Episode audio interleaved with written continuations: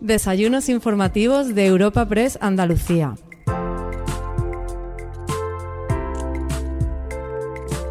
En este episodio de los desayunos informativos de Europa Press Andalucía te ofrecemos un encuentro en colaboración con Andalucía Scop con motivo del segundo día del cooperativismo andaluz bajo el título Las cooperativas reconstruyen juntas y mejor.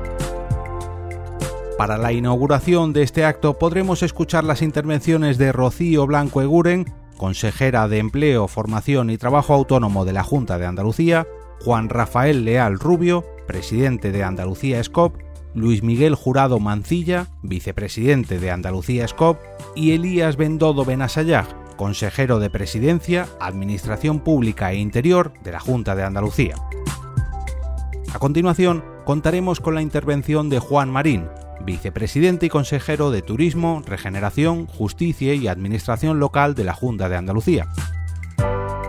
Por último, para finalizar el encuentro, ofrecemos una mesa redonda que lleva por título Las cooperativas reconstruyen mejor juntas, con la participación de Jerónima Bonafé Ramis, presidenta de la Asociación de Mujeres de Cooperativas Agroalimentarias de España, Íñigo Albizubi Landazábal, presidente de CICOPA y RPPP en Mondragón Corporación, Susana Romero Román, directora general de Trabajo Autónomo y Economía Social de la Junta de Andalucía, y Ángel Gallego Morales, presidente del Consejo Económico y Social de Andalucía.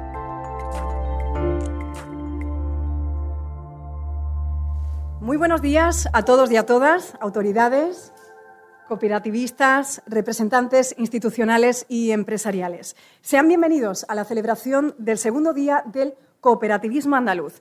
Gracias por acompañarnos de forma presencial aquí en Cajasol y también de manera online a través del canal de YouTube de Europa Press y también a través de la web y las redes sociales de Andalucía SCOP, capitana de este evento, que de ninguna manera está sola, porque esta jornada es fruto de la alianza de Andalucía SCOP, la Confederación de Entidades para la Economía Social de Andalucía y Europa Press, una cita que coincide y la referencia aquí es obligada con el Día Internacional del Cooperativismo. Este año se celebra bajo el lema Rebuild Better Together, o lo que es lo mismo, reconstruir mejor juntas. Reconstruir será el empeño de todos en los próximos meses. Reconstruir, aún estamos en pandemia, la economía mundial y ajustando un poquito más el objetivo, la economía y la sociedad andaluza deben ahora construir el escenario post-COVID y amoldarse a un nuevo tiempo. Las cooperativas andaluzas, unidas bajo la marca Andalucía SCOP, han adoptado el lema Las cooperativas reconstruyen juntas y mejor, y con él reivindican el papel de esta importante sección de la economía social en pro del empleo y de la sociedad en Andalucía. Bueno, el programa de esta jornada es verdaderamente de lujo en su inauguración las intervenciones, su visión de la realidad de los consejeros de Empleo, Formación y Trabajo Autónomo y de Presidencia, Administración Pública e Interior. También en la bienvenida el presidente, como no, de Andalucía SCOP y Cooperativas Agroalimentarias y el vicepresidente de Andalucía SCOP y presidente de FAECTA, como saben, la Federación Andaluza de Empresas y Cooperativas de Trabajo. Nos va a acompañar también el vicepresidente de la Junta de Andalucía y consejero de Turismo, don Juan Marín, pero eso va a ser justo eh, antes de la mesa redonda Las cooperativas reconstruyen mejor juntas con Francisco Morón, el delegado de Europa Press en Andalucía en las labores de moderador.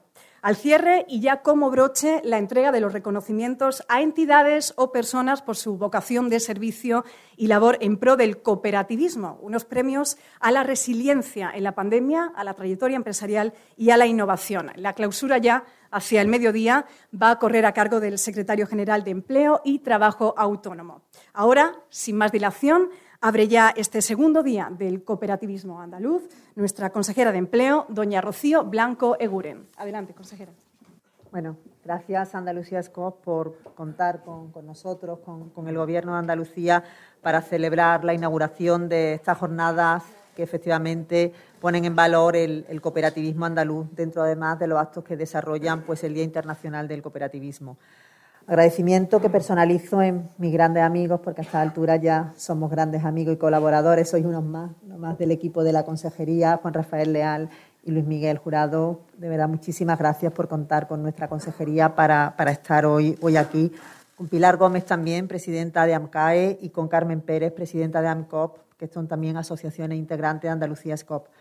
Hoy además contáis con una representación importante del Gobierno andaluz. Si estuviera aquí el presidente del, Gobierno, diría que, bueno, que casi se puede, se puede celebrar un Consejo de Gobierno hoy aquí, porque lo suele decir cuando estamos muchos consejeros reunidos en un acto, y efectivamente eso da idea de, lo, de la importancia que tiene para el Gobierno de Andalucía el, el cooperativismo y lo que significa la economía social en general. También estarán efectivamente parte de nuestra consejería aquí, tanto en la mesa redonda como, como en, la, en, la, clausura, con lo cual, bueno, quiero agradecer también que hayáis contado con, con nuestra directora general, con nuestro presidente del, del CAD y del CES y con nuestro secretario general de, de Empleo para, para, esta mesa redonda y para la clausura. Yo sé con seguridad que ellos vamos a coincidir todos en, en destacar el enorme valor que tiene el cooperativismo y la economía social y que efectivamente en el trabajo conjunto que tenemos que hacer para, desarrollar y para planificar actuaciones, muchas de ellas ya las conocéis porque últimamente nos, vemos bastante afortunadamente y he tenido ocasión de desarrollarlas tanto en las asambleas generales, tanto de cooperativas agroalimentarias como de, de FAESTA. Desde luego, el, lema que, acabáis de, trasladarnos, ¿no? las cooperativas reconstruyen juntas y mejor o reconstruyamos mejor juntos, son lemas, desde luego, mm, que son muy importantes y hoy en día, en el contexto en el que estamos, aún más. ¿no? Es el mensaje que nuestra sociedad necesita porque en estos momentos dice mucho del papel que, que, ostentan las cooperativas y que han desarrollado durante la pandemia. Y es que vosotros, como en otras crisis, estáis llamados a contribuir a ese modelo económico que todos deseamos, en el que el factor humano juega un papel de suma importancia y que es capaz de hacer compatibles progreso económico y social desde valores como la mayor participación, la innovación, la sostenibilidad o la flexibilidad. En un contexto de crisis económica como en el que estamos, según la ONU, el 12% de la población trabajadora mundial está dentro del cooperativismo con unos ingresos que superan los 2 billones de dólares. Se pone el cooperativismo como punto de salida en la recuperación con un mensaje que es el que hoy se va a trasladar de optimismo y de futuro, de reconstrucción y de esperanza y por eso merece desde luego nuestro reconocimiento y nuestra gratitud. Os habéis hecho valer durante todo este tiempo, durante todo este año de pandemia, mostrando vuestro carácter anticíclico Será necesario además aprovechar las oportunidades de la recuperación para dar un salto en economías más plurales que incluyan modelos empresariales orientados a las personas y en ese horizonte en el que la economía social en general y las cooperativas en particular tenéis mucho que aportar.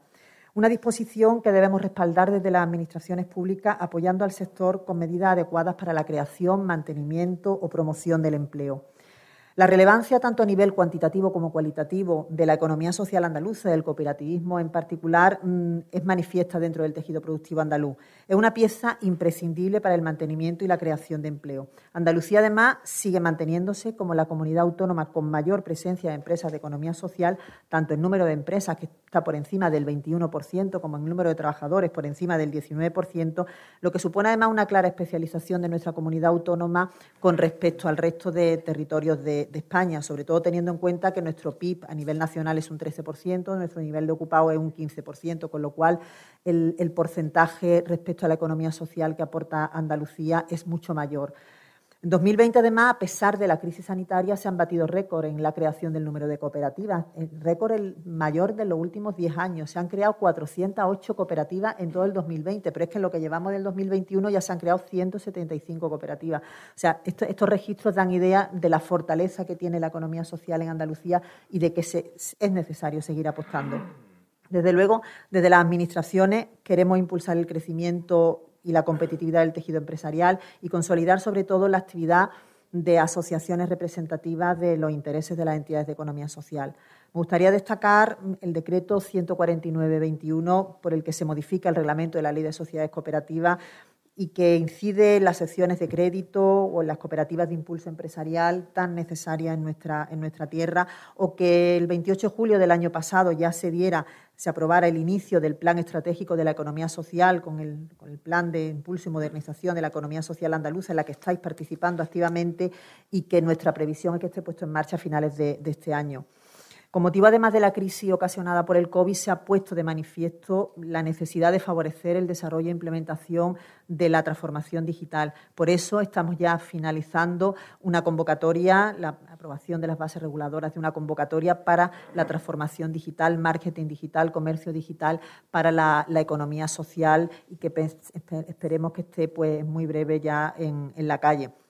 En este mismo escenario de, de pandemia, hemos entendido necesario desde la Administración agradecer la labor de las entidades de economía social, sobre todo la labor que habéis desarrollado durante este tiempo, en forma de un reconocimiento con, la creación de unos premios. Andalucía es una convocatoria que va a estar publicada antes de que finalice el mes de, de julio y va a contar con cinco modalidades, tres de ellas destinadas exclusivamente a la sociedad de cooperativa andaluza.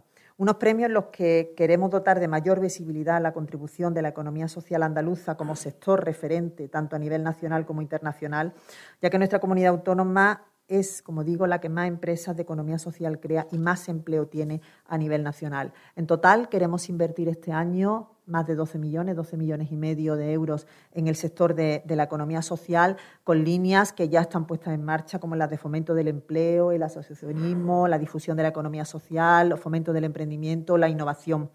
Con todas estas medidas se quiere contribuir a que nuestra comunidad autónoma, mm, que ya fue en el 2019 designada como región europea de economía social por el Comité Europeo de las Regiones, siga siendo un referente en el número de empresas, pero también no solo por el número de empresas, sino también por su innovación social.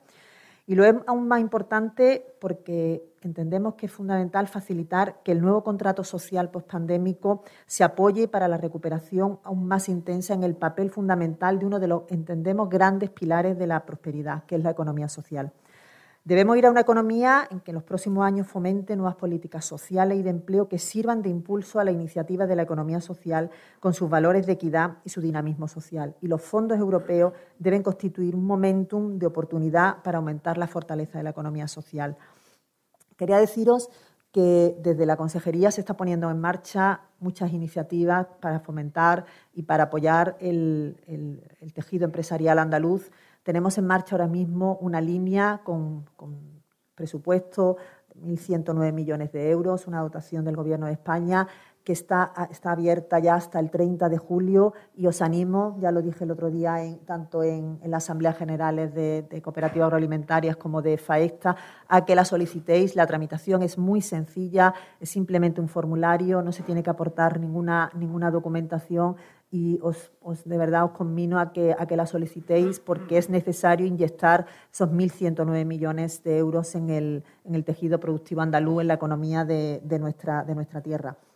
Yo ya finalizo Reitero mi agradecimiento por haberme dejado compartir este, este, ratito y este día con vosotros. Felicito también a las cooperativas que hoy van a recibir sus distinciones, al sector cooperativo sociosanitario, al que se le reconoce con la, con la distinción resiliencia en la pandemia, o al agrovegetal con la categoría de innovación, y especialmente a nuestro querido compañero en la consejería, Luciano Ramírez de Arellano, que hoy ha estado jubilado, que recibe la distinción de reconocimiento a la trayectoria profesional, y es que en los últimos 18 años, de los 35 que ha sido servidor público de la Junta de Andalucía, lo ha pasado en distintos servicios, pero siempre relacionados con el trabajo autónomo y la economía social.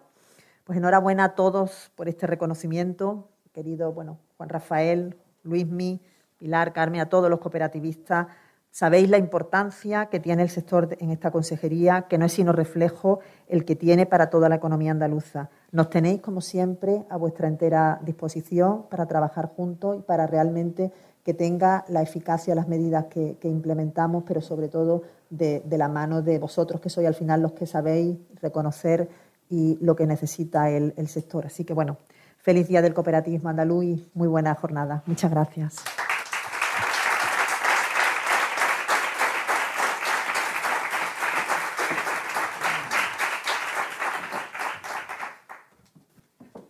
Consejera. Pues es el turno ahora de los anfitriones. Toma la palabra el presidente de Andalucía SCOP, don Juan Rafael Leal Rubio. Adelante. Buenos días a todas y a todos. Y en primer lugar, pedir disculpas por haber llegado tarde al acto. No ha sido culpa mía, sino de Fomento, que es quien lleva el tema de AVE.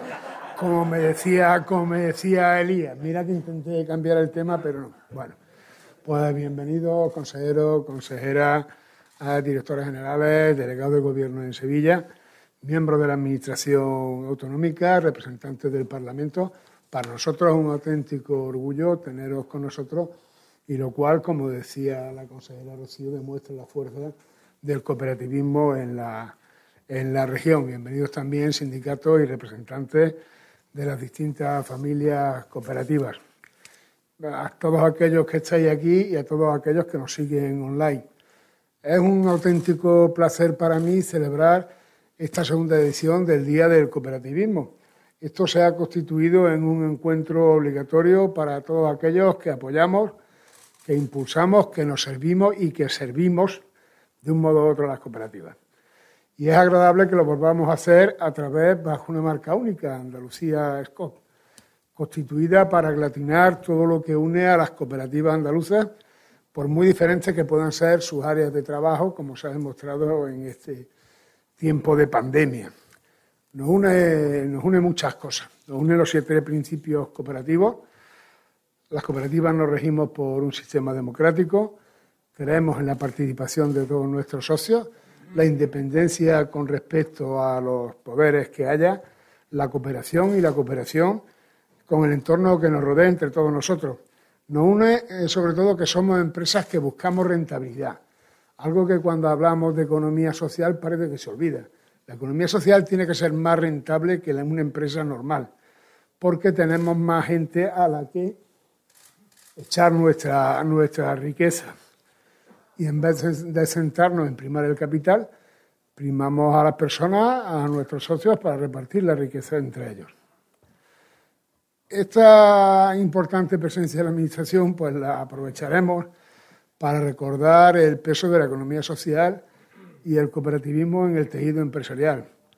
Somos muchos, creamos empleo, mantenemos empleo más que otras empresas y fomentamos el arraigo, el arraigo al territorio, eh, con, las cooperativas, la Andalucía vaciada no llegará. Estamos haciendo una repoblación de, Andalucía. Somos empresas muy ligadas al mundo rural y con nuestra actividad económica evitamos que se vacíen los pueblos. Competimos con los mercados en igualdad de circunstancias que otras empresas y, por supuesto, buscando el beneficio para nuestros asociados. Somos ricos para la sociedad y para la economía andaluza. Y así es como nos vemos nosotros y como queremos que se nos vea desde la sociedad y desde la Administración. Siempre hemos tenido clara las cooperativas nuestra función y así hemos actuado además siempre. Eh, hemos pasado un año de pandemia. Eh, de por medio, yo entiendo que la sociedad es más consciente de nuestro, de nuestro papel en la sociedad, se nos ha aplaudido, se nos ha vitoreado y es algo que agradecemos. Los cooperativistas lo único que hicimos fue seguir trabajando como trabajamos siempre, bajo unas condiciones precarias y con más, y con más restricciones. Hemos hecho lo que hemos hecho siempre, trabajar. ¿Y ahora qué es lo que pedimos? Pues pedimos que la sociedad, en cierto modo, reconozca ese, ese esfuerzo que hicimos. Bueno, y nos encontramos con unos datos, yo cuando Rocío habla primero, luego me encuentro que ya tengo pisado el discurso, o poco menos, porque para datos los que da, los que da ella. Bueno, el trabajo de las cooperativas y del resto de empresas de economía social representa, yo voy a quitarme esto que estoy que no puedo, ¿eh? representa el 10% del Producto Interior Bruto andaluz. Somos la comunidad autónoma con mayor número de cooperativas y la que mayor número de empleo genera. Nuestra comunidad cuenta con cerca de 4.000 empresas cooperativas, dan empleo a más de 59.000 personas sin contar los asociados. En España, el cooperativismo, para que nos hayamos una idea de las cifras, está formado por 22.000 empresas que dan empleo a 300.000 personas. En la Unión Europea, alrededor de 160.000 empresas cooperativas que pertenecen a 123 millones de miembros y proporcionan trabajo a 5,4 millones de personas. Con lo cual, la comparativa, si la hacemos con la economía andaluza y con, la, raíz del cooperativismo en Andalucía, queda muy a favor de, Andalucía. Esto, además, resulta que hay un amplio porcentaje de trabajadores autónomos, como no podía ser de, otra, de otra manera. por lo que nuestra relación con, trabajo autónomo, con consejería de empleo, con agricultura, pues debe ser muy, muy estrecha. Eh, pese al año tan duro que ha sido el 2020, las cooperativas agrarias, luego hablará Luismi de las de trabajo asociado, facturamos más de 9.500 millones de euros. Somos 650 cooperativas y 293.000 socios más el empleo que generamos externo a nosotros, que está en el entorno de las 300.000. Se crearon en 2020 más de 400 nuevas cooperativas, la mayoría de ellas, hay que decirlo, de trabajo asociado. Yo creo que en el cooperativismo agrario lo que hay que hacer es que nos juntemos más y que creemos oh, menos, pero bueno, eh, el cooperativismo de trabajo asociado tiene otra, otra raíz, otra estructura. Suponemos una importantísima generación de empleo y de riqueza en el territorio donde se anclan. Yo, aunque sea ir de pretencioso por la vida, me permitiréis que hable de, mi cooperativa, de, de, COBA, de la cual soy vicepresidente. Yo creo que es un ejemplo que ilustrará mis palabras, primero porque es medianamente conocida y segundo porque tenemos que ver la influencia en una zona rural. Nosotros tenemos en COBA 60 años de trayectoria y por parte de Cooperativa Agroalimentaria se ha encargado un estudio de la Universidad Loyola de impacto monetario y demás. ¿no? Bueno, pues nosotros generamos un impacto económico en la economía cordobesa de 905 millones, que es el 3% de la provincia, y emplea a más de 10.000 personas. Este es el análisis económico financiero realizado por la Universidad Loyola de Andalucía y que forma parte de un proyecto más amplio de la Federación. Estamos deseando que se vaya trabajando, que se den más datos y, nos llevaremos una sorpresa de la implantación del cooperativismo y de la riqueza que aporta a estos 905 millones eh, de COBA se le deben sumar otros valores que también tienen su impacto económico. Eh, COBA, igual que muchas otras, recogen otras zonas, es un ejemplo de cómo una zona económicamente deprimida, y quien conozca el Valle de los Pedroches puede asegurarlo, ha podido convertirse en todo lo contrario. Esperemos los, datos de los nuevos estudios y, nos sorprenderemos posiblemente. Sobre Andalucía bueno, pues estos datos no solo muestran un sector potente, sino además diverso.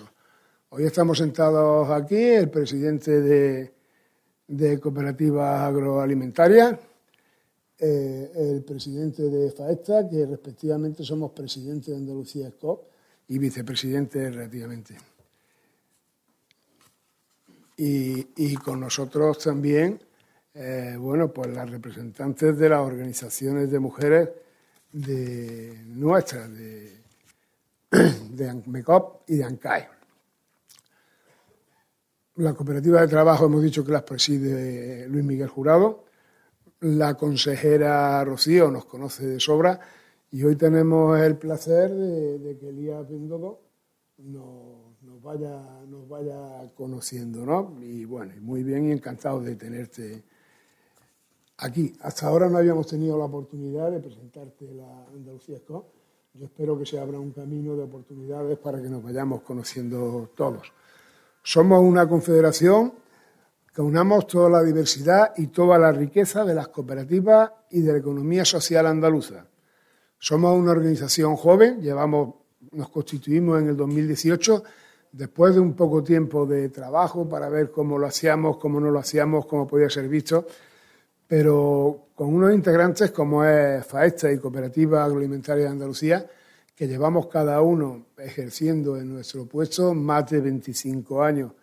No nos olvidamos del desarrollo importante eh, que están teniendo al lado nuestro organizaciones como ANCAI y AMECOP, mujeres cooperativistas agrarias y de cooperativas de trabajo. Pues bien, consejero Elías, ya nos conoce, os tendemos la mano como se la tendimos a Rocío. En el caso nosotros no le tendimos la mano a Rocío, fue Rocío la que nos la tendió a nosotros y nosotros muy educadamente la, recogimos. ¿eh? Eh, nosotros estamos dispuestos a colaborar en todo lo que sea una mejora del cooperativismo andaluz y Andalucía ESCO debe ser referente desde nuestro punto de vista de interlocución frente a la Administración pública. Y, yo entiendo que la Administración no debe tener miedo en absoluto a primar este tipo de modelo empresarial, porque somos el modelo empresarial que más genera, que menos se deslocaliza y que más ayuda a la fijación de la población, que yo creo que es un tema que a todos nos, interesa. Cada euro de ayudas o de inversión que se gasta en cooperativa repercute en un gran número de asociados. No podemos decir lo mismo de otras fórmulas empresariales. En un gran nicho de producción que a su vez beneficia al resto. Esto no hay que olvidarlo, sino que además incluso los propios cooperativas y los cooperativistas debemos de ponernos en valor. Tenemos que sentirnos muy orgullosos de pensar en el apoyo institucional y a la vez en el cooperativismo. Bueno, pues yo termino ya esto y daros muchas gracias por la asistencia y a vosotros y a la Administración. Muchas gracias.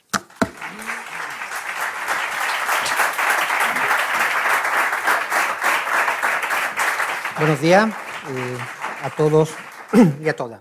Gracias por acompañarnos en un día tan importante para nosotros como es la celebración del Día del Cooperativismo Andaluz.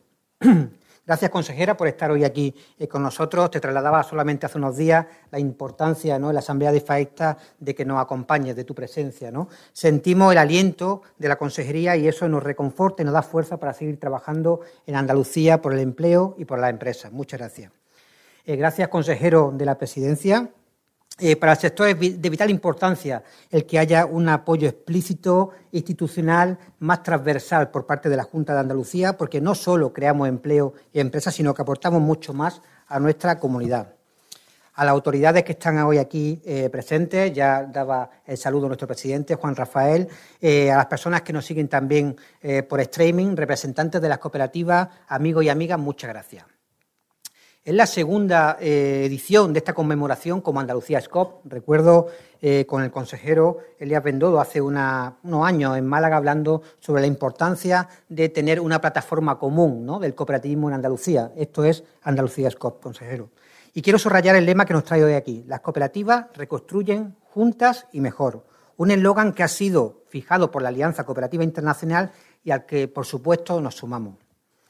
Eh, en un día de celebración como el de hoy, eh, tampoco está de más eh, que hablemos de reconocimiento.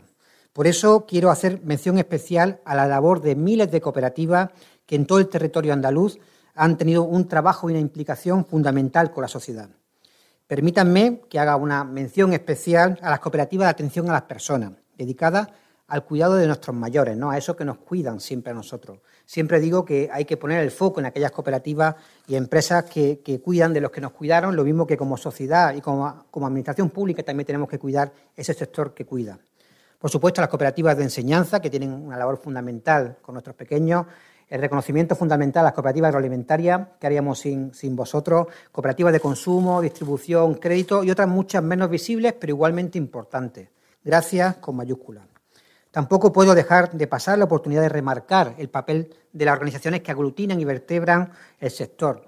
Han demostrado que la palabra utilidad está en nuestro ADN. Por otro lado, también es necesario eh, reconocer el papel de las administraciones públicas que han realizado un trabajo arduo para eh, intentar superar esta pandemia eh, sin precedentes. Por parte de la directora general, de Susana Romero, de nuestra consejera, que siempre ha escuchado nuestros planteamientos y es importante. Muchas gracias. Eh, el 2020 eh, nuestras empresas han apostado por las personas, por la creación de empresas y empleo, por el mantenimiento de los puestos de trabajo y han hecho un esfuerzo muy importante por evitar despidos. Arrimar el hombro y evitar y estar, perdón, a la altura de las circunstancias eran algunas de nuestras premisas. Por este motivo, creemos que lo inteligente como sociedad sería, y lo comentaba también el presidente de Agroalimentaria, poner el foco en aquellas empresas y sectores que han demostrado su compromiso con las personas, con el entorno y con la sociedad.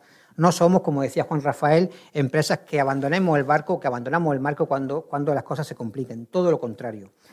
Y ahora que estamos en otro entorno diferente, fundamentalmente gracias a, a las vacunas, Es momento de pasar de esa resistencia en la cual hemos estado las personas, las organizaciones, las empresas, a un momento de construcción, de construcción colectiva. Una construcción en la cual tenemos que abordar grandes retos de futuro donde la economía social y el cooperativismo tienen que ser palanca. Y entre ellos quiero destacar pues, el reto demográfico, lo comentaba también Juan Rafael, la importancia que tienen nuestras cooperativas en el territorio, el reto de la transición energética, el reto de la intercooperación para vender más y mejor y si podemos fuera, o el reto de la digitalización, que me parece un elemento fundamental para nuestro sector.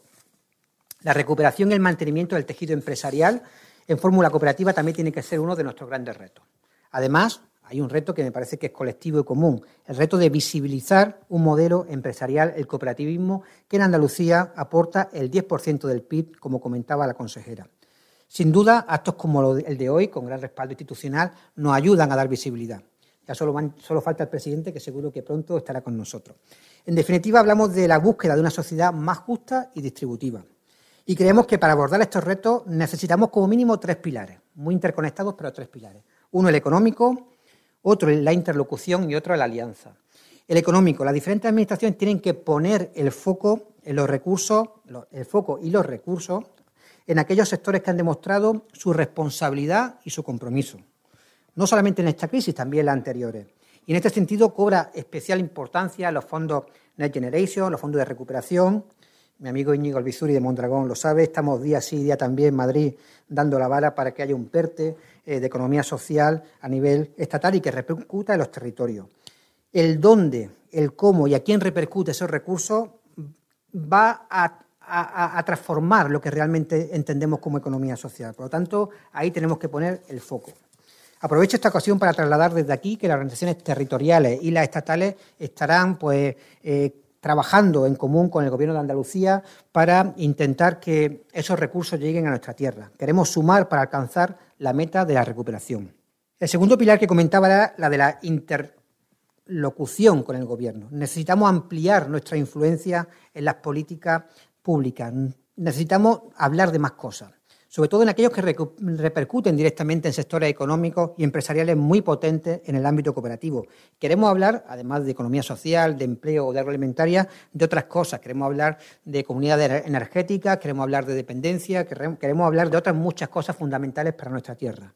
Como digo, para ampliar esta influencia en las políticas eh, públicas es necesario, o así lo entendemos, en el marco de la Ley de Participación Institucional, eh, que se va a poner en marcha por el Gobierno andaluz, que las entidades representativas del cooperativismo y la economía social tengamos pues voz a través de Andalucía ESCO. Así lo entendemos. Contamos con una batería de propuestas para activar la creación de empleo en nuestra región, para mantener o para plantear nuevos retos económicos y sociales. Queremos que se nos escuche como agentes de primer orden que somos. El tercer y último pilar tiene que ver con la alianza, para mí posiblemente el más importante, una alianza cooperativa donde los socios tienen que ser el Gobierno de Andalucía, las entidades representativas y las cooperativas. Eh, esa alianza creo que sinceramente nos, necesitamos mutuamente y esa alianza supone un instrumento vital para encarar los proyectos de futuro. Así también lo entendemos. Antes de terminar, me gustaría que nos diéramos, si me permitís, una dosis de autoestima colectiva ¿no? en el ámbito cooperativo, sin caer, por supuesto, en ninguna complacencia. ¿no? Porque el 2020 es verdad que ha sido un año eh, complicado, muy duro, pero el modelo cooperativo ha sido atractivo para las personas emprendedoras. Lo comentaba la consejera, ha sido el segundo mejor año en creación de cooperativas desde eh, después del 2019. En Andalucía se han creado 408 cooperativas, de las cuales 331 son cooperativas de trabajo. El cooperativismo andaluz, junto al vasco y también al valenciano, representan un sector que está a la vanguardia de muchos ámbitos y tiene un peso específico en el mapa. Y no solamente hablo del mapa de España, habla también del mapa europeo y latinoamericano, donde nuestra Escuela de Economía Social, y por aquí también está el director, eh, es referente. Creo que son motivos suficientes para estar orgullosos y orgullosas. Fruto de este liderazgo, en la, la celebración perdón, de la Asamblea General de la ACI, de la Alianza Cooperativa Internacional, que hemos conseguido con mucho esfuerzo eh, que se desarrolle el próximo año en España. Y, por supuesto, nos lo traemos para el sur, para Sevilla. Será en Sevilla donde tengamos la, Asamblea General de la ACI, donde se encontrarán representantes de más de 130 países. Esperemos que nos podamos ver en ese acto. Consejero, consejera, eh, el cooperativismo andaluz y sobre todo lo que representa tiene que ser faro para la recuperación de Andalucía. Es la hora de mirar al futuro con perspectiva cooperativa. Muchas gracias.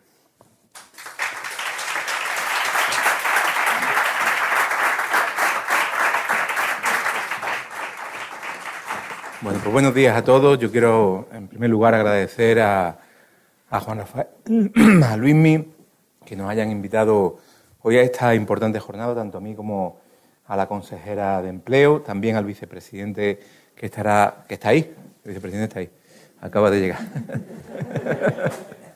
Te echaba yo de menos a ti, Juan. Quiero saludar al presidente del Consejo Económico y Social que nos acompaña al delegado del Gobierno eh, de la Junta de Andalucía aquí en la provincia de Sevilla, a las diputadas al Congreso, al Parlamento, a la secretaria general de Relaciones con el Parlamento, en definitiva, a todos ustedes. Y, evidentemente, agradecer a título individual, como estoy haciendo, pero sobre todo, sobre todo, eh, a Andalucía SCOP. Y como ha dicho Juan Rafael, no, no, no habíamos coincidido, vamos, tenéis una magnífica interlocutora que es la persona que más sabe de este gobierno, de muchísimas cuestiones, que es la consejera de empleo, pero encantado, evidentemente, en, volver a encontrarnos cuando digáis. Y como decía, agradecido en que hayáis contado con nosotros en esta jornada en la que conmemoramos el segundo día del, del cooperativismo andaluz. También quiero sumarme a la felicitación a las cooperativas que van a ser reconocidas en, en el día de hoy. Es un placer para mí encontrarme con vosotros porque sois un, un sector de esos en los que a uno, les gusta mirarse. Lo habéis dicho aquí los dos, lo ha dicho también la consejera, las empresas de economía social impulsáis el desarrollo económico, el desarrollo social de Andalucía y lo hacéis además de una manera sostenible, principios con los que evidentemente está comprometido este gobierno. Las cooperativas, las empresas de economía social en general, por méritos propios, os habéis posicionado como un pilar de la economía de nuestra tierra, de Andalucía. Un pilar a día de hoy y estoy convencido que lo vais a seguir siendo en el futuro. Los datos que ha dicho mi compañera eh, así lo testiguan. Eh, tenemos cerca de 5.700 empresas en Andalucía de economía social que suman una facturación superior a los 14.000 millones de euros lo que es en torno a un 10% del Producto Interior Bruto de nuestra comunidad autónoma. Evidentemente, sois una fuente de riqueza, de creación de empleo, y es ahí donde este Gobierno precisamente está centrando todos sus esfuerzos, junto con la estrategia de vacunación para superar el COVID. Conocemos también eh, las fortalezas de las empresas de economía social, vuestro potencial y las oportunidades que generáis en el territorio pero queremos acompañaros para que sigáis explorando nuevos horizontes. Creo que las cooperativas, querido Juan Rafael, Luis, me teméis un impotente mercado fuera de nuestras fronteras, no solo aquí. Por eso, buscando ser útiles a nuestro tejido empresarial, este Gobierno y el vicepresidente lo sabe muy bien, ha aprobado la estrategia de internacionalización de la economía andaluza para el periodo 2021-2027 y ahí vamos a dedicar en ese periodo de años hasta 618 millones de euros para que las empresas, vuestras cooperativas, podáis empezar o potenciar, si ya lo hacéis, vuestras relaciones en el exterior, es decir, que exportéis mucho más vuestros productos. Esta estrategia nos gustaría del Gobierno que la veáis como un trampolín para dar el salto definitivo eh, al sector exterior y aprovechar la coyuntura actual. Frente, evidentemente, a las consecuencias de la pandemia, el sector exterior va a comportarse como un motor de la recuperación y del desarrollo para Andalucía. Si me permitís, eh, dos palabras que debe tener cualquier empresa, cualquier cooperativa presentes ya y en el futuro por las circunstancias excepcionales, ¿no? que es la especialización y la internacionalización. Esas son dos palabras claves para el crecimiento futuro. Por tanto, no queremos que nuestras empresas pierdan ese tren, nuestras cooperativas, y se sumen a esa estrategia de tener más capacidad de exportar vuestros productos. Aquí tenéis al Gobierno como un aliado preferente. Fijaos, os doy algunos datos. En el año 19, antes que llegara el COVID, el sector exterior, al que yo hago referencia hoy, sitúa a nuestra comunidad autónoma como la segunda comunidad autónoma de España eh, en exportaciones, superando los 31.774 millones de euros, el segundo mejor dato de nuestra historia. ¿no? También en ese año superamos nuestro récord de inversión extranjera, 836 millones de euros, que es el segundo mejor resultado de la década. Esto son datos objetivos que están ahí. Esto no pasaba antes en Andalucía, esa es la realidad. Antes, desgraciadamente, no, no liderábamos muchos parámetros. Es más, estábamos a la cola de muchos parámetros y hoy en día Andalucía lidera la creación de empresas en España, eh, el número de autónomos en España. Es decir, antes éramos de la mitad de la tabla hacia abajo, siempre Cataluña lideraba el número de autónomos y este mes, ¿no, Rocío? Por segundo mes consecutivo, junio y julio, Andalucía, con más de 560.000 autónomos, lidera el número de autónomos de todas las comunidades autónomas de España. Esto antes no solo no pasaba, sino que era impensable que pasara. Por tanto, a todo esto, a la estrategia de sumar eh, más inversión extranjera, evidentemente esto hace que lo que pretendamos sea aprovechar todas las oportunidades. Y para aprovechar todas las oportunidades necesitamos a todos. Y las cooperativas, si hay algo eminentemente andaluz, ¿eh? Juan Rafael, es, son las cooperativas. Y lo hemos hablado, lo hablamos en aquella ocasión, hace falta robustecerlas, fortalecerlas y nosotros, con nuestro humilde granito de arena, lo podemos hacer también apoyándoos en esa estrategia de internacionalización de vuestras cooperativas.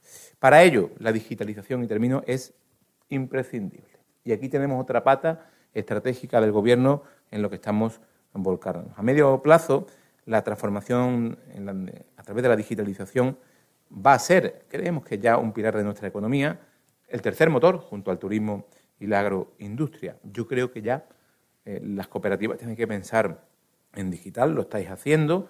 Hemos creado la Agencia Digital de Andalucía para ayudar en esta estrategia y vamos a seguir respaldando nuestro tejido productivo. Por tanto, encantado de estar esta mañana con todos ustedes. Eh, yo me quedo con un único mensaje que evidentemente el vicepresidente hará la intervención importante de, de esta jornada, pero quiero que únicamente entendáis que tenéis al Gobierno de Andalucía como un aliado y que vamos en el mismo camino. Muchísimas gracias y buenos días.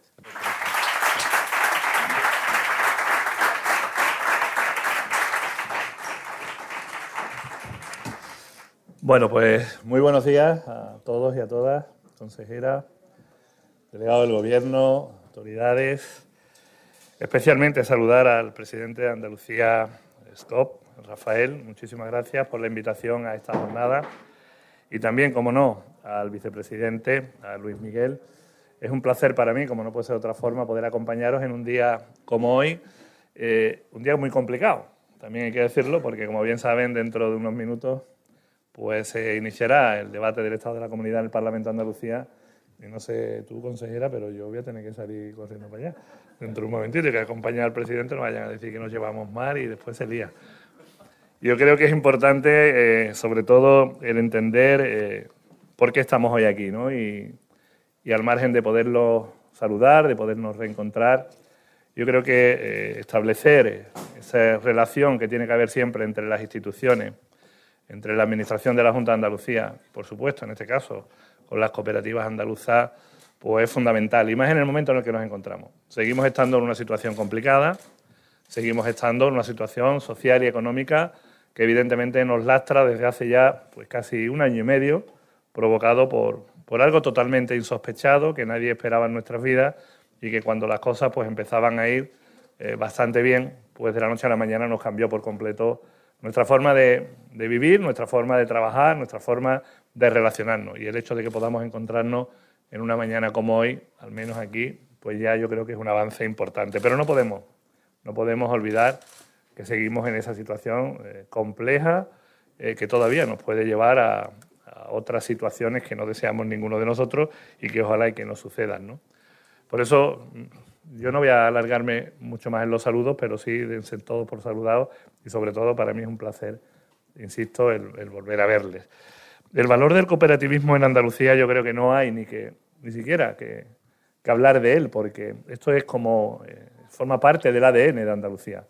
Yo vengo de un municipio, lo hablábamos hace un momento, también con algunos compañeros en ese café, que es Sanlúcar de Barrameda, siempre lo tengo que decir, porque aparte de que estoy muy orgulloso, es porque allí, sin lugar a dudas, las cooperativas, especialmente el sector agroalimentario, el sector agrario, han formado parte siempre de la economía, eh, de la sociedad, pero sobre todo del futuro y de las oportunidades y la prosperidad de, de mi tierra. Y como ella, pues allá por donde vaya. Anoche llegaba de Jaén, imagínense lo que significa, si nos vamos a Almería, pues exactamente igual. En cualquier rincón de Andalucía, evidentemente, las cooperativas, el cooperativismo, como les decía, forma parte de ese ADN andaluz.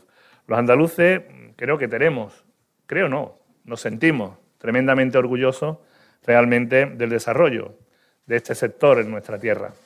Porque además de afianzar a la población al territorio, además de crear oportunidades, eh, también en los tiempos difíciles, como los que acabamos de pasar, pues habéis demostrado eh, esa capacidad eh, de, bueno, de reinventaros en muchos casos y de no cesar en vuestro empeño para que todos tuviéramos todo aquello que necesitábamos en un momento tan complicado. El cooperativismo, por lo tanto, yo lo definiría como evidentemente un germen de una importante red empresarial en nuestra comunidad autónoma. Antes hablaba el consejero de presidencia de que estamos liderando el número de autónomos en Andalucía, ¿cierto? Eh, estamos liderando uno de cada tres empleos que se generan actualmente en España, pues se están generando en Andalucía. Y eso es fruto de todo el tejido productivo, de todo el tejido empresarial del que también formáis evidentemente parte importante, puesto que vuestra aportación al Producto Interior Bruto de nuestra comunidad autónoma pues, es de una magnitud eh, de la que cualquier sector productivo tendría que sentirse evidentemente satisfecho y orgulloso. Todos contribuimos al desarrollo de nuestra tierra, pero si hoy os tengo que lanzar un mensaje que creo que no es necesario, pero sí es lo que a mí eh, en este momento, eh, bueno, me, interesa más trasladaros, es que vosotros formáis parte imprescindible de lo que va a ser la reactivación y la recuperación económica de Andalucía. Pero no solamente de Andalucía, de este país. Sin vosotros no habrá recuperación, igual que no la va a haber sin otros sectores que todos conocemos perfectamente y que igual que el vuestro pues contribuye a generar empleo y riqueza en nuestro territorio. Sin duda, yo creo que son muy acertadas esta, esta jornada de hoy y que además incluso, pues si vemos el eslogan, las cooperativas reconstruyen, pues no me cabe la menor duda de que es totalmente acertado. Tenéis que ayudarnos a reconstruir Andalucía, tenéis que ayudarnos a reconstruir España. Y lo tenéis que hacer, pues sencillamente haciendo lo que sabéis hacer mejor que nadie, es ese trabajo en, equipo, esa sinergia, esa capacidad de crecimiento que tienen las cooperativas andaluzas y que finalmente nos permiten, bueno, a nivel de exportaciones, liderar también muchos sectores como especialmente el agroalimentario a nivel europeo. Esa es la función y la labor de vuestra. ¿Y la nuestra? Pues ayudaros. Ojo, que también nos tenéis que ayudar vosotros. ¿eh? Yo creo, consejera Rocío, creo que es una de, sus eh, frases que deberíamos acuñar todos, ¿no? Aquí estamos precisamente para sumar, para crear esa sinergia entre las administraciones públicas, las instituciones, los empresarios, los autónomos, los emprendedores, las cooperativas, absolutamente todos tenemos que sumar en un momento como este porque Andalucía sí lo necesita. Yo creo que es importante que entendamos que la economía social tiene unas raíces muy profundas en nuestra comunidad autónoma. Eh, incluso en muchos casos esto ha estado denostado. Yo creo que ahora es el momento de ponerlo en valor como muchos otros sectores. Sabéis perfectamente que, bueno, yo dirijo entre todas esas cosas que me han, que me han dado. Yo creo que todo lo que sobraba, que nadie quería, me lo dieron a mí esta legislatura. Pero especialmente el sector turístico, saben ustedes que también ha atravesado un momento muy, muy, muy difícil y empieza a recuperarse. El sector estratégico del turismo, que es como a mí me gusta llamarlo, eh, yo lo compararía en ese sentido con el sector estratégico del cooperativismo en nuestra comunidad autónoma. Son esos grandes motores, junto con la industria aeronaval, aeroespacial, que nos pueden eh, en el futuro dar muchas oportunidades de empleo en nuestra tierra, que es el principal problema que tienen los andaluces.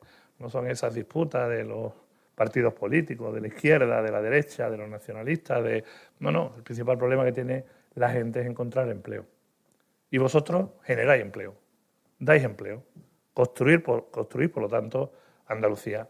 Y ahí es donde el valor que tenéis, sin lugar a duda, es el que contribuye a la transformación de esta tierra después de que desgraciadamente hayamos pasado por todo lo que estamos pasando. Yo creo que durante la pandemia, como os decía, habéis dado una clara muestra de vuestra capacidad y os estamos tremendamente agradecidos. El papel de las cooperativas ha sido fundamental para atender las necesidades básicas de los andaluces y también del conjunto de los españoles. Cuando alguien piensa que llega a un lineal de un supermercado o a un mercado de abasto y que lo que allí está comprando, consumiendo, puede ser una determinada marca, se equivoca. Eso viene del campo andaluz.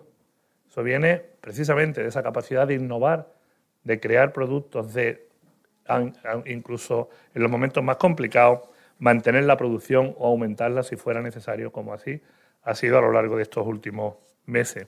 Por eso habéis dado además un ejemplo de tremenda solidaridad con toda Andalucía.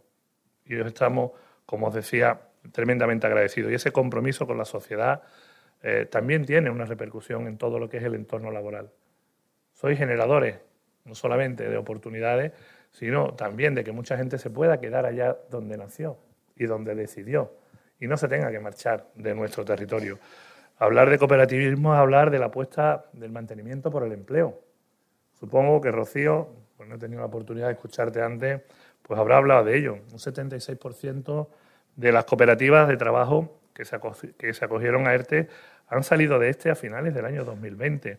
Y lo más importante, no hicieron despidos, que es todavía mucho más importante que en una situación normal como la que teníamos, poder acoger a trabajadores a ERTE durante un tiempo hasta que realmente se fuera recuperando la actividad de la forma tan importante como para poder incorporar al 100% de la plantilla. Pues bien, vosotros, como decía, además, pues no habéis despedido a nadie, mm, digamos, posteriormente. Los datos del cooperativismo Andalucía los conocéis mejor que yo. Yo os lo puedo dar, porque, pero yo creo que lo conocéis mucho mejor que yo. Creo que son, bueno, en el año 2020, si no me corrige la, la consejera, creo que son algo más de 400 cooperativas nuevas en nuestra comunidad autónoma y casi 1.300, 1.400 empleos aproximadamente en años de pandemia. A ver qué otro sector es capaz también de presentar esta cifra. Y en los primeros meses de este año 2021, según el IECA, se han constituido en Andalucía otras 130, 140 cooperativas nuevas. Yo creo que es importante que esto lo entendamos no solamente desde el punto de vista del sector agroalimentario, sino que gran parte de estas nuevas cooperativas en Andalucía corresponden precisamente al sector servicios. Es decir, es un modelo y es un modelo de éxito el cooperativismo en Andalucía. En estos momentos, pues más de 4.000 cooperativas, se lo escuchaba decir antes también a, Elías, que ya se ha tenido que manchar para, para el Parlamento, y además, bueno, pues empleo directo para más de 55.000 personas. Eh, también agrupa a miles de socios en cada una de ellas. Yo he tenido la oportunidad de visitar muchas en estos últimos años y la verdad es que es sorprendente cómo siguen creciendo, eh, especialmente en el sector de agroalimentario, como os decía antes, el número de, cooperativas. En definitiva, estamos hablando de un nuevo perfil ¿no? de las empresas de economía social, una economía social que hace tiempo que ha saltado ya muchas barreras que, bueno, antes existían y que ahora afortunadamente cada vez son menos. A la vez, también participan de sectores estratégicos y se adentran en nuevos ámbitos que hasta ahora no eran un territorio habitual, como son, bueno, pues las consultorías, las nuevas tecnologías, el I, más de más I, el sector energético o incluso el sociosanitario. En este último año especialmente ha tenido una gran implantación y sobre todo un gran desarrollo. La economía social se hace presente, bueno, yo creo que en los grandes polígonos y parques industriales, pero a la vez también en unas estrechas relaciones con los centros de innovación e investigación y con la sociedad del conocimiento, con nuestras universidades. Yo creo que ahí hay un gran ámbito de desarrollo en el que tenemos que seguir avanzando. Y este sector del cooperativismo avanza hacia su modernización. Yo sé que ahora todos estamos muy pendientes de los fondos Next Generation. Yo también, ¿eh? los confieso, soy el presidente de la oficina y estoy mm, no solamente pendiente, sino muy preocupado, porque realmente a estas alturas todavía no sabemos ni cómo se van a implementar esos recursos, cómo se van a desplegar, qué participación van a tener los ayuntamientos, qué participación van a tener las diputaciones, las comunidades autónomas, ni tan siquiera de qué recursos vamos a disponer en los distintos ámbitos. Pero aún así confiamos en que van a llegar muchos recursos de Europa y que tendremos que ser entre todos capaces de sentarnos y buscar cuáles son esas vías que son necesarias para desarrollar todas las infraestructuras que vais a necesitar y vamos a necesitar para el futuro en nuestra comunidad autónoma. Creo que es importante intensificar todos los esfuerzos en este 21 que nos queda y sobre todo 22 y 23 en intentar configurar un sector del cooperativismo eh, más moderno, a la vanguardia de Europa, sobre todo un sector que cada vez esté más vinculado, como os decía, a la investigación y también a la innovación, al uso de las nuevas tecnologías. Hoy no se hace nada sin las nuevas tecnologías, absolutamente nada. La capacidad de innovación en nuestra comunidad autónoma y el desarrollo que está teniendo en muchos centros innovadores, como la provincia de Málaga o aquí mismo en Sevilla, pues dan un claro ejemplo de que también somos pioneros y somos eh, una potencia a nivel nacional e internacional en el desarrollo y en el ámbito de las nuevas tecnologías. O la formación también de nuestros trabajadores, de nuestros profesionales, tanto en el ámbito de la dirección como en cualquier otra actividad que se vengan a desarrollar dentro de las mismas.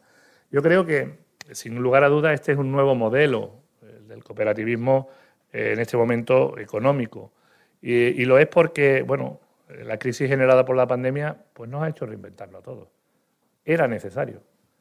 Hemos pasado por ese periodo. Quizás ha sido demasiado duro el aprendizaje, estoy convencido, porque se han perdido muchísimas vidas en el camino, pero sobre todo porque, bueno, a muchos también le ha cambiado eh, su estilo de vida, su fórmula de vida, y porque muchos se han quedado en el camino también a nivel empresarial, no lo olvidemos. Decía, lo repito mucho últimamente, no sé, me viene mucho a la cabeza aquello de, que decía Camilo José Cela, ¿no?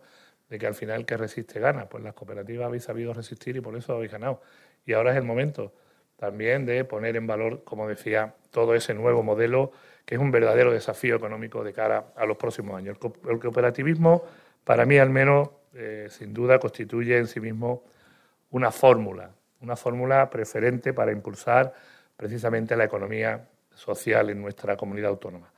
Con este objetivo, pues también dentro de lo que es las responsabilidades del Gobierno andaluz, yo coincido con, el consejero de Presidencia, nadie mejor para hablarle de cooperativismo y de empleo que nuestra consejera Rocío Blanco, pero sin lugar a duda creo que es importante que sepan ustedes, y me consta que, ya se ha dicho esta mañana, que hemos puesto en marcha ese plan de impulso y modernización de la economía social andaluza para el periodo, el marco 21-25, que prevemos aprobar en diciembre de este próximo año, porque también les anuncio que no va a haber elecciones este año, así que si alguien tiene alguna duda, habrá elecciones el año que viene, cuando termine, como tiene que ser una legislatura, y el Partido Popular y Ciudadanos nos llevaremos bien, aunque nos tiremos los trastos a la cabeza, lo haremos sin que ninguno de ustedes se enteren para no, para no alterar el normal funcionamiento de las instituciones. No, aparte de las bromas, hay tranquilidad y estabilidad y en ese sentido creo que eso también contribuye a que muchos proyectos empresariales y sociales pues, puedan salir adelante. Y en, ese, en, esa, en esa posición va a terminar esta legislatura, agotaremos, como les digo, los cuatro años. Así que lo que prevemos, como decía, era aprobar ese plan a finales de, de diciembre. Esperamos contar también con la aprobación de otras fuerzas políticas que parece que algunas hoy están un poco más dispuestas a colaborar, antes no tanto, pero al final bienvenido sea cualquier cambio que nos ayude a mejorar esta tierra. Así que intentaremos, dentro de ese plan, pues favorecer la transformación digital de nuestras empresas, como no puede ser de otra forma, apoyar también la formación en cuanto a la gestión empresarial de los socios de las cooperativas, como no, promover el conocimiento de la economía social en el ámbito educativo, establecer medidas dirigidas a facilitar el acceso de la mujer a los órganos de la Administración. Seguimos con esa brecha todavía que hay que vencer en todas las instituciones. A nivel político, pues muchas veces, como tenemos esa ley paritaria que, entre comillas, pues nos obliga a tener esa, esa, esa proporción, pero yo creo que tenemos que seguir avanzando. Queda mucho camino por recorrer en ese ámbito de acceso de la mujer a los órganos de Administración en toda nuestra, en toda nuestra sociedad en, su conjunto. También eh, uno de los objetivos de ese plan 21-25 es el de impulsar la economía verde, apoyando el acceso, como no, a los nuevos nichos de empleo y de emprendimiento en áreas como la bioeconomía o la economía circular, que esperemos que los fondos Next Generation también nos ayude a desarrollar. Y entre otros objetivos, pues impulsar la cooperación comercial internacional, clave hoy a la hora también del crecimiento de nuestras empresas que necesitamos empresas de mayor tamaño, eh, para que realmente bueno, pues podamos llegar a todos los mercados que hoy nos demandan. En ese sentido, pues también desde la Administración no solamente tenemos que predicar, sino también tenemos que dar trigo, porque si no al final todo se queda en palabras. Y por eso el apoyo económico de la Junta pues también está presente. Creo que es importante que sepan que para el Gobierno andaluz es una prioridad la consolidación y el desarrollo de nuestras empresas de economía social.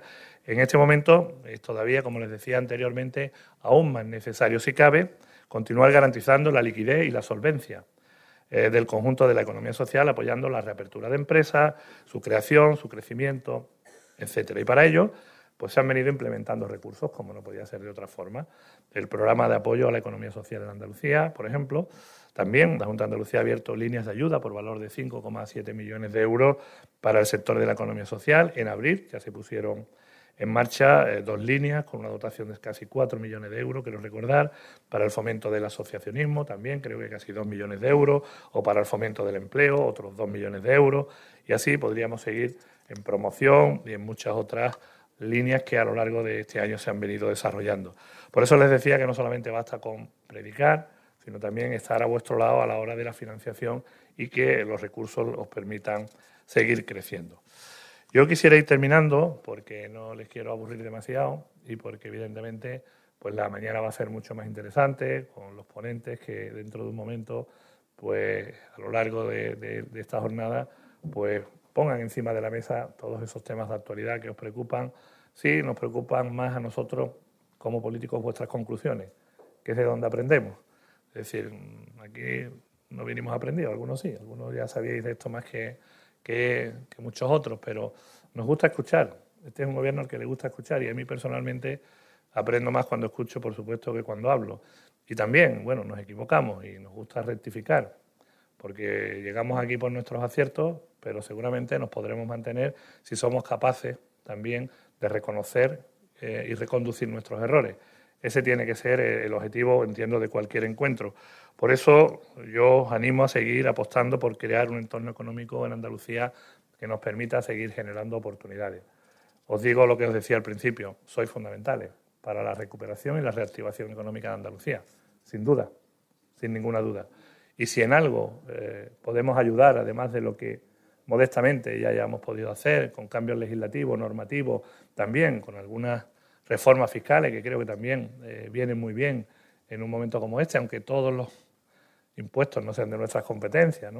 Esperamos que nos quedemos como estamos, virgencita, virgencita, déjame como estoy, ¿eh? porque realmente en un momento como este cualquier subida, eh, cualquier aumento de la presión fiscal, sin lugar a dudas, vaya en decremento de la economía y sobre todo de la generación de empleo y riqueza y lo tendrá que pagar la población como no puede ser de otra forma.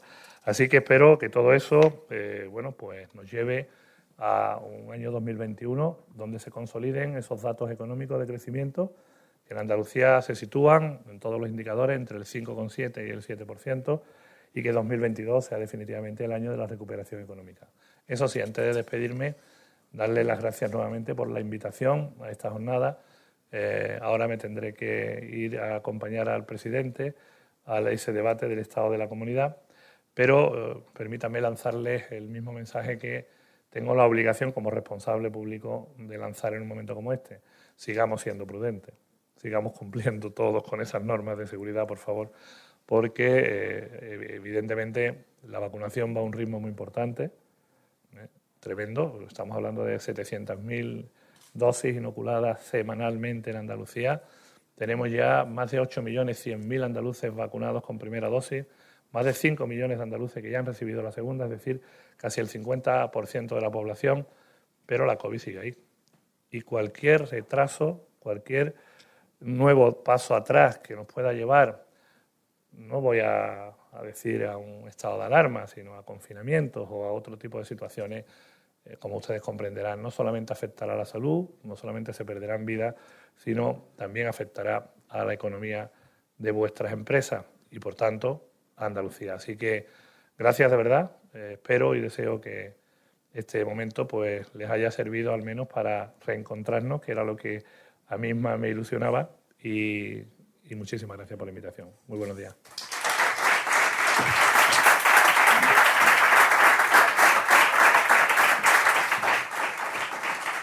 Muchas gracias, eh, vicepresidente y consejero de Turismo, Regeneración, Justicia y Administración eh, local. Gracias a todos los representantes del Gobierno autonómico que nos han acompañado esta mañana. Ellos continúan ahora con sus obligaciones en el Parlamento y nosotros, con la mesa redonda, las cooperativas reconstruyan mejor juntas. En los próximos minutos nos van a ilustrar con sus aportaciones cuatro invitados a los que pedimos que vayan ocupando sus asientos. Doña Susana Romero Román es la directora general de Empleo, Formación y Trabajo Autónomo de la Junta de Andalucía. Doña Susana, cuando pueda. Don Ángel Gallego es el presidente del CES, Consejo Económico y Social de Andalucía. Bienvenido, don Ángel. Don Íñigo Albizuri preside CICOPA, la Organización Internacional de las Cooperativas de la Industria, en la industria, y es además Relaciones Públicas de Grupo Mondragón. Gracias por acompañarnos, Íñigo. Y de forma online va a intervenir también doña Jerónima Bonafé, presidenta de AMCA España, la Asociación de Mujeres de Cooperativas Agroalimentarias de Andalucía, y secretaria también de Cooperativas Agroalimentarias de España. Va a ejercer de moderador don Francisco Morón, delegado de Europa Press en Andalucía. Así que todo tuyo, compañero. Y bienvenidos. Pasamos a la parte de más trabajo, parece, ¿no? Hemos escuchado todo lo que es la labor institucional. Estamos esperando a ver si se cumplen esas promesas o esa relación con el cooperativismo andaluz, que es bastante importante. Y bueno, si os parece, podemos empezar lo que es la, mesa o el debate, dividiéndolo en dos. Una primera parte en la que hagáis una pequeña exposición de unos cinco minutos, en la que nos contéis aquello que consideráis más interesante o más necesario o más importante de abordar alrededor del cooperativismo y por dónde debe de ir en los siguientes años, las siguientes fechas, el cooperativismo, sobre todo aquí en Andalucía, y esa relación con a nivel internacional que, se quiere impulsar, incluso desde la Junta de Andalucía. Y luego abriremos un turno de preguntas, veremos algunas cuestiones que pueden quedar en el tintero y sobre todo escuchar las cuestiones que la gente tenga más interés en que se pueda profundizar o se puedan analizar. ¿no? El orden, no tenemos pensado ningún tipo de orden, creo que podemos empezar por Susana. Eh, bueno, eh, queríamos saber un poco desde la Junta. ¿La mascarilla? ¿Qué distancia hay? Sí, ¿no? desde la Junta de Andalucía, qué se está haciendo, por dónde va el trabajo que se va a seguir desarrollando y cuál va a ser la relación que se quiere tener permanentemente con el cooperativismo. ¿no? Pues buenos días. Eh, desde la Junta de Andalucía, mm, realmente, bueno, ya lo han comentado en la inauguración, llegamos en un momento en el que veníamos con muchas ganas, con, muchos proyectos y, es cierto que, bueno, que la pandemia nos dio una bofetada a la realidad y tuvimos que, cambiar un poco nuestra hoja de ruta. Eh, todo aquello que, nosotros entendíamos como prioritario, pues bueno, quizás tuvo que, de manera solamente momentánea, quedar un poco aparcado y, atender a las cuestiones más urgentes. Eh, la importancia del cooperativismo, tanto para, la comunidad andaluza como para nuestro gobierno, bueno, pues creo que ya con tantas intervenciones esta mañana, pues ha quedado absolutamente claro. Eh, han repetido, y es un dato que yo también quiero, quiero volver a, a recalcar, el 2020 ha sido un año que en plena crisis sanitaria y económica, en la peor que seguramente conozcamos, es el segundo año que más cooperativas han creado en la última década. Son 408 cooperativas y bueno, esto al final lo que nos viene un poco a enseñar o lo que la pandemia quizás nos está, nos está mostrando es que hay otro modelo de empresa, modelos de empresa que son más resilientes. Ya tuvimos una crisis anterior que, demostró también bueno, que, hay que estar preparado. Ahora, ha venido esta crisis, esto es una cuestión cíclica que sabemos que volveremos, volveremos a encontrarnos desgraciadamente a lo largo de los años y creo que es el momento pues, de, tomar importancia y de darnos cuenta que tenemos que, tener modelos empresariales que resistan mejor, que, creen un, que creen un empleo más digno y más estable. Yo, si algo le, desde la Consejería de Empleo, que es de, mi ámbito de competencia, yo creo que la mayor, una de las mayores virtudes que tienen las cooperativas ya no es que creen empleo, es que creo que el empleo que crean es estable y eso es muy importante porque da, da tranquilidad a esas personas da estabilidad y todo eso hace que al final una sociedad pues, pues sea, más, sea más igualitaria y tenga más oportunidades.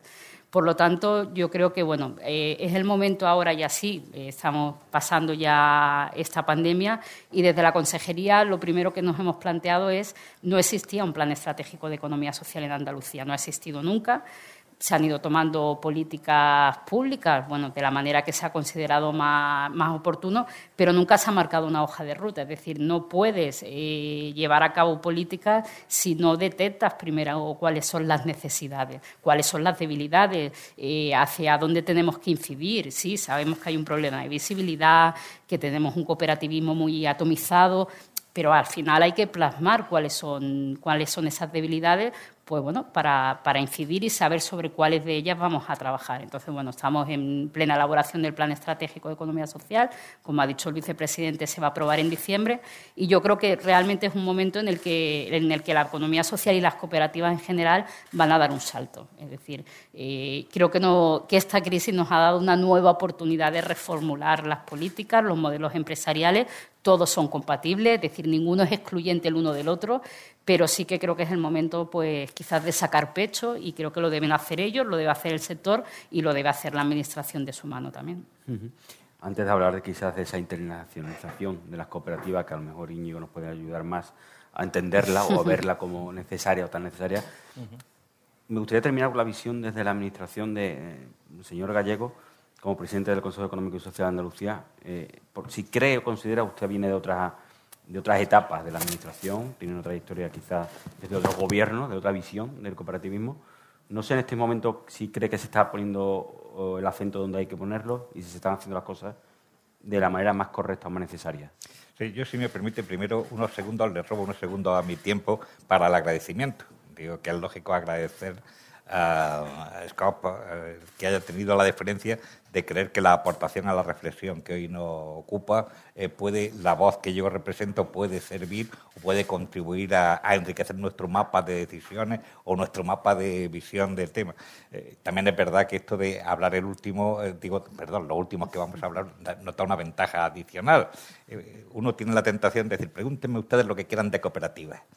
Digo lo primero, después de haber oído las cuatro, las intervenciones previas que ha habido. O la segunda, de decir, yo siempre que me acuerdo de una estela funeraria egipcia de 5.000 años de antigüedad, que dice, qué desgracia haber nacido en este tiempo en que todo ha sido dicho. Y eso ocurre, ocurre en casi todos los temas. Y en este que, que usted me propone, ¿cómo ha cambiado el último año? Si me permite, casi mm, yo haría una aproximación intelectual al tema de qué ha ocurrido en los últimos años con la visión de las cooperativas, que es que es muy importante. Es que es tan lejos, tan cerca, pero desde el año 2012 aquí han ocurrido tantas cosas en nuestras vidas, sin darnos cuenta en la economía, en los cambios, en los modelos, que incluso en el mundo cooperativo a nivel internacional hay grandes declaraciones que vienen desde el 2015 que la Unión Europea incluso ha empezado a ver de otra manera el fenómeno de la economía social. Y hasta hoy, la última declaración de más mm. de ahora de estos días, del 2021, pues ah, están ocurriendo muchas cosas. Pero si me, dice usted qué ha ocurrido en este, en este tiempo al que me reta temporalmente con varias administraciones y demás, pues mire, primero, la visión del tema. La primera visión que yo recuerdo de la economía en mis tiempos jóvenes e incluso en mi etapa universitaria eh, de aproximación a la economía social era cómo podían servir como políticas de choque frente al desempleo, políticas activas de empleo y autoempleo colectivo.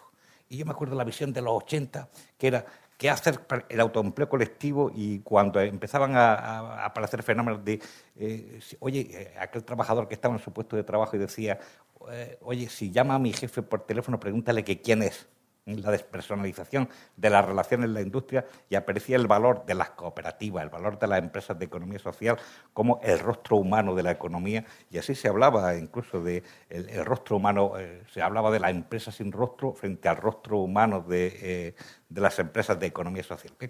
Anduvo el tiempo, y, quiero situarme en el momento crítico en el que estamos abordando, porque es que eh, no podían haber elegido mejor a nivel internacional el, y que tan sintéticamente resuma todo lo que es la filosofía inspiradora, tanto de las cooperativas como de lo que han de hacer en estos momentos, eh, todo el fenómeno de la economía social, pero hoy centrando en el Día Internacional del Cooperativismo, las cooperativas reconstruyen juntas, es un fenómeno que quiero subrayar, una, eh, una parte del lema que quiero subrayar porque enlaza con todos los temas que a mí me conciernen como presidente del Consejo Económico y Social y con todos lo que son los ámbitos de participación de las empresas y los ámbitos de participación juntas, con quién, cómo, de qué manera. Incluso han salido, en intervenciones que ha habido antes, han salido retos importantes como el vicepresidente ahora eh, llamaba, apelaba a qué tienen ustedes que hacer. Eh, ustedes le apelaban en sus intervenciones qué podemos hacer juntos, cómo podemos trabajar, en qué espacio, en qué ámbitos la consejera y la, directora general eh, están en el ámbito de todas las entidades, de todos los órganos de participación de las entidades de economía social. Hay pasos cualitativos que dar. Había algunas apelaciones importantes que hacía eh, Miguel eh, cuando decía no solamente en los ámbitos concernidos por lo que dijera la intitulación de nuestras cooperativas, sino también en otras facetas de la vida política y económica que afectan a nuestros intereses como cooperativas o como empresas. Esto es, queremos tener un papel más vertebral dentro de toda la estación.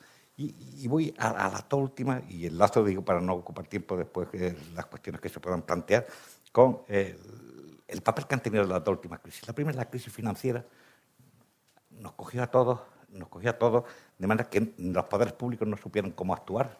Eh, fue terrible, fue desde el punto de vista económico terrible, sobre efectos devastadores sobre el empleo, sobre las instituciones, sobre los consensos sociales, y es importante subrayarlo. Eh, y las empresas de economía social y las cooperativas resistieron muy bien, resistieron mejor que las otras empresas, también instituciones de economía capitalista, pero en un tiempo que recordarán ustedes que incluso sin ningún pudor, eh, eh, grandes empresarios internacionales y estados decían, ¿por qué no ponemos en suspenso una temporada del capitalismo? Recordarán ustedes, esto se decía en los años, en, el, 2000, en el 2012, en el, pongamos en suspenso una temporada esto, y luego ya... Eh, eh, bien, y cuando parecía que estábamos revolviendo y saliendo de la crisis, la crisis le ocurrió como al personaje borgiano ese que regresa sin haberse ido, y regresó eh, la crisis, pero ahora con otra forma, el formato de la crisis sanitaria la crisis de etiología distinta a la crisis económica, es exógena a lo que son las crisis económicas, al menos en teoría económica, y vinieron. ¿Y cómo han resistido? Pues han resistido muy bien, pero es que han estado. Montagón es un buen ejemplo, fueron de los primeros que hicieron mascarillas en España. Curiosamente, eh, cooperativas que se pusieron a trabajar en resolver problemas inmediatos que las empresas de clásicas no resolvían o no estaban preparadas y se pusieron, y eh, no solamente, también en Cataluña hubo otro ejemplo, de cooperativas que dieron respuesta a los problemas inmediatos, a los problemas inmediatos que tiene la ciudadanía en la crisis económica. Pero después, en el resto de ámbitos de la crisis económica, se han comportado y han dicho, miren, queremos participar en el nuevo modelo económico, en la reconstrucción, pero de otra manera. Eh, la consejera ha hecho referencia a un tema que no quiero, vamos, después, eh, probablemente también de tres años, ha hablado de, si, acuden ustedes a los periódicos últimamente, estamos viendo por todos sitios apelaciones y llamadas a un nuevo pacto social, a un nuevo acuerdo social, y, y que sea inclusivo y que sea y, que, equitativo. Pues, si quieren algo que sea eh, inclusivo y participativo, esa es la economía social. Yo, quien quiera que vea eh, los principios, que antes se ha hablado aquí de los principios de la Asociación Internacional de Cooperativas, pero son los mismos remodelados, el lenguaje moderno de la, de la sociedad equitativa de los pioneros de Rochdale, de los fundadores, pero rehechos y reactualizados, son los mismos. Es vino viejo en otro nuevo. Y en estas circunstancias, si vemos el mapa de ruta que está haciendo la Unión Europea y si Europa quiere construir económicamente de otra manera, tiene que contar con estos principios. Bueno, a raíz de lo que ha expuesto el señor Gallego, sí que sería interesante a lo mejor ver cómo el cooperativismo puede ser una parte de la solución del desempleo, de las crisis de gobierno, o sea, de, económica, perdón, una manera de afrontar esas crisis de gobierno. Luego el tema de la internacionalización. Ahí sí queda bastante por hacer, ¿no? ¿Eso se está empezando a descubrir ahora o es la sensación que tenemos errónea? Bueno, eh, yo antes de nada me, sumo también al agradecimiento. Es un placer eh, eh, para mí en lo personal y como representante de Mondragón y de Cicopa, mm. pues compartir esta jornada con todos vosotros, con nuestros amigos andaluces. Yo antes comentaba en el café con, un punto casi casi como de envidia sana, ¿no? de ver la buena sintonía que hay entre las instituciones. Lo comentaba el vicepresidente, este es un tema muy importante para las empresas en general, pero también para las cooperativas en particular, la estabilidad. ¿sí? Los poderes públicos no son siempre el mejor ejemplo de estabilidad. Yo creo que las cooperativas sí. Por eso, cuando se, cuando se encuentra esta sintonía, pues eh, yo creo que es digno de, ser eh, subrayado. ¿no? El tema de la pandemia en general, bueno, se han dicho tantas cosas, ¿no? Que, que, es un poco, que es un poco difícil añadir. Yo recuerdo hace tiempo decían, bueno, la pandemia va a sacar lo mejor de nosotros. Yo decía, hombre, sacará lo que hay. Si es bueno o es malo, ya se verá. Yo creo que en el caso de las cooperativas se ha visto que, es bueno. ¿No? Eh, lo que pasa con el cooperativismo es que no se puede acordar uno solamente de Santa Bárbara cuando truena. O sea, está muy bien acudir al modelo eh, social, económico, cuando las cosas van mal. Está claro la resiliencia del modelo cooperativo. Se vio en el 2008, se ha visto, eh, se ha visto antes. Yo lo que reclamo es que ese interés se mantenga en el tiempo. Es decir, que cuando también las cosas van bien, ¿no? Cuando parece que la necesidad de generar empleo no es tan acuciante o no está en el debate social, también se hable de cooperativismo y que el apoyo de las instituciones sea continuado.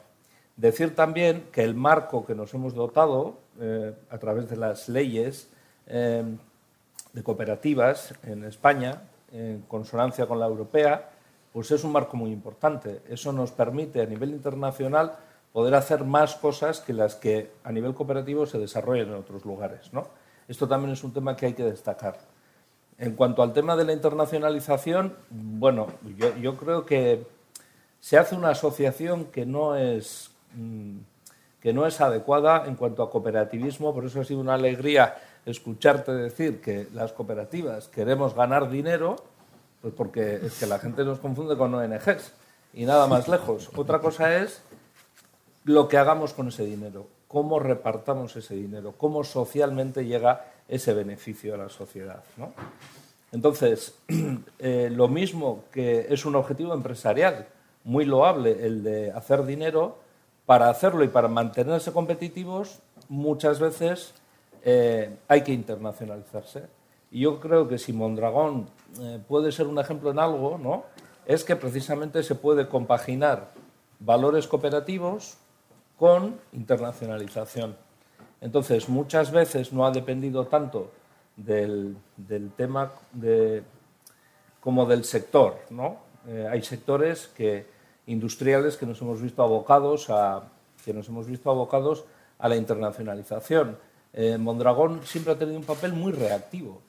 Cuando la gente nos pregunta, ustedes están, tienen 150 plantas en el extranjero, decimos, sí, pero es que no queríamos. O sea, hemos ido de la mano de nuestros, de nuestros clientes. Pero un tema muy importante es que aquellas cooperativas que se internacionalizaron en su época generaron más puestos de trabajo en la matriz que, que aquellas que no lo hicieron.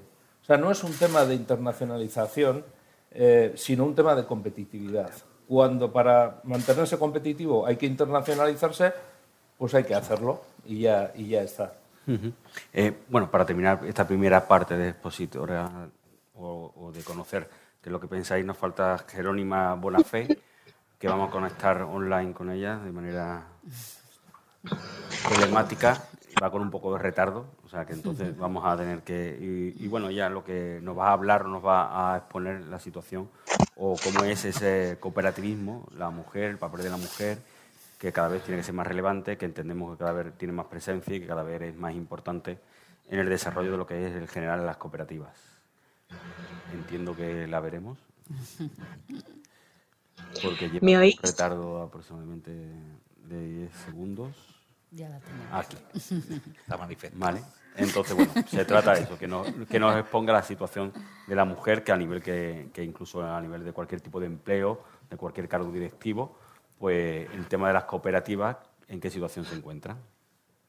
¿Me oís? En primer lugar, bueno, buenos días a todos y a todas y de manera especial pues a, los amigos y amigas que tengo aquí en Andalucía y que, gracias a Andalucía SCOP pues ha, sido posible participar hoy con, con todos vosotros. Bueno, yo en primer lugar, antes de entrar en el tema de la mujer, yo sí que querría significar que como cooperativas agroalimentarias que pertenecemos a la familia de la economía social, pues hemos eh, padecido sin lugar a dudas las consecuencias de los amigos y amigas que tengo aquí esta, en esta pandemia y que, que gracias el año 2020 con toda una serie de movilizaciones en el sector agroalimentario, como sabéis, donde las cooperativas desde entrar soporte, porque la situación que, que a día de hoy tampoco está cambiado mucho, pero estábamos en, la economía social, pues hemos padecido de la rentabilidad de las explotaciones y sin lugar a dudas se ponía en peligro la, la continuidad. Prácticamente, pues como digo, pasamos de, la calle a, estar confinados, limitando los movimientos de, de la población general y solamente eh, permitida la actividad, las actividades donde sin lugar a dudas el sector agroalimentario pues tuvo lugar y yo sí que aquí de algunas se ponía en peligro la, la continuidad.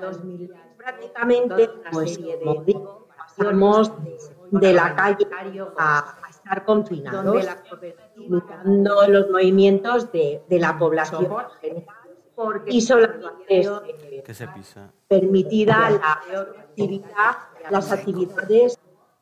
Es que no... el sector alimentario pues tuvo lugar. Y yo sé que aquí de algunas se ponía en peligro a la vista está. Bueno, vamos a cortar de momento, por lo menos. alimentario ¿Seguimos nosotros? tuvo lugar y yo sé que aquí bueno, mientras, a mí sí, una parte de, de lo que eh, esta primera exposición por vosotros, sí me gustaría ver, eh, volver a la Administración, a, a, a Susana, para, para ver eh, la Junta de Andalucía, el Gobierno andaluz ha descubierto el cooperativismo ahora. O sea, ¿se, se puede decir que la apuesta por el cooperativismo se está haciendo ahora como una necesidad? O sea, se ve como necesaria para, para, para atajar lo que es el desempleo y como es una alternativa real, real de crear empleo bueno, yo diría no una necesidad, es, es, una aliada, es una herramienta más de, las que, de la que disponemos.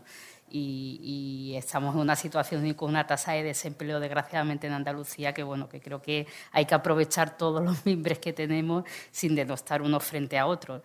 Si se ha descubierto ahora el cooperativismo, pues mentiría si dijera que sí. ¿no? El cooperativismo siempre, siempre ha existido, siempre se ha apoyado de una manera o de otra. Yo, por eh, la parte que ahora nos toca como gobierno y que estamos en este periodo, bueno, pues creo que hoy es un claro ejemplo ¿no? de lo que es el, el diálogo social. No hay más diálogo social que la representación de, de, tantos consejeros que, que, no vienen. En verdad es una, una manera de visibilizar, de darle importancia, de, de, de una apuesta real eh, del gobierno por, por las cooperativas realmente eh, desde la Consejería de Empleo Creo que somos unos convencidos de la economía social, creemos en ese modelo empresarial. Es verdad lo que decía un poco antes Íñigo, ¿no? No nos podemos acordar de este modelo empresarial cuando hay problemas. Y algo que es peor aún, Íñigo, que parece que estáis haciendo algo nuevo y lo lleváis haciendo toda la vida. Ahora Por se... eso le preguntaba, que parece la sensación de como que ante esa necesidad realmente se ha acudido al cooperativismo, ¿no? Se ha puesto el acento en el cooperativismo, ¿no? No, pero ya venía antes de... Si te, si refieres al momento de, crisis sanitaria, no. Ya yo creo que esa apuesta por el cooperativismo viene de años anteriores. Es verdad que, bueno, que, ahora ya no es una cuestión solamente de, la comunidad andaluza, sino a nivel estatal y a nivel europeo. Eh, es un momento importante para la economía social. Se ha puesto el foco, pero se ha puesto el foco no solo en Andalucía, sino que es una cuestión global que, creo que es el momento, quizás sí, por esa por esas debilidades que ha demostrado esa crisis y porque realmente porque se sabe que es un modelo empresarial que resiste mejor, que, que es más igualitario, que emplea más mujeres, tiene muchísimas virtudes. Pero bueno, eh, creo que la apuesta venía ya de antes y simplemente lo que ha hecho quizás, bueno, quizás acentuar o acelerar o, darle un poco más de relevancia, pero no más de la que no tenía ya antes. La unidad, el, que las cooperativas se unan es como poner orden, es como entender que en muchos momentos ha visto algún sector en el que esa existencia de cooperativas parecía un poco desordenada, que incluso podían llegar a competir entre ellas. Eh, ¿Es necesaria la unidad de todas las cooperativas? Bueno, sí, yo creo que sí. Es necesaria la unidad de la sociedad. Las cooperativas no son algo especial. Las cooperativas llevan siendo bueno, ordenándose, decía Susana, algo nuevo, eh, la, la, ACI, ¿no? que pues tiene 125 años de historia, es la, la organización eh, no gubernamental reconocida por la ONU casi más antigua. Eh, la organización que yo presido, CICOPA, que representa cuatro millones de trabajadores y que, por cierto, cuya presidencia eh, pues me cedió aquí un andaluz ilustre que, que, está con nosotros, ¿no? Manuel Mariscal, pues es de 1947. Es decir, más organizados no podemos estar. Lo que sí es cierto es que siempre cabe eh, mejores organizaciones. ¿no? Eh, ahora yo creo que eh, la pandemia, uno de los temas positivos que nos ha dejado ha sido que nos hemos acostumbrado a estos temas telemáticos, ¿no? Ha sido una necesidad y lo hemos hecho, con lo cual yo creo que esa, esa coordinación internacional pues va a ser más sencilla que nunca. Y a mí lo que me gustaría reivindicar es el papel que tiene el cooperativismo andaluz, donde Luismi preside COCETA, que es la, organización a nivel estatal. Antes hablaba de, Manuel Mariscal. El, cooperativismo español en general, de liderazgo sobre el cooperativismo europeo y el cooperativismo mundial. Entonces, cuando uno eh, participa en las instituciones internacionales cooperativas, es cuando percibe realmente que para que somos modelo de otros muchos países. ¿sí? Y yo quiero recordar unas palabras que decía don José María Arizmendiarrieta, que decía que no hay cooperativas si no hay cooperativistas. Y esta tierra tiene lo más importante, que es cooperativistas. Es decir, una manera de entender la empresa y el negocio de un modo cooperativo. Teniendo eso, lo más difícil ya está hecho. Al señor Gallego, hay una pregunta concreta que, quería, que se le quería hacer de cómo valora que el primer convenio colectivo negociado de forma íntegramente telemática en Andalucía y probablemente en España haya sido con la cooperativa de Covirán. La verdad, tengo varias razones para, para valorarlo muy positivamente. una primero es una razón, si me apuro usted, sentimental.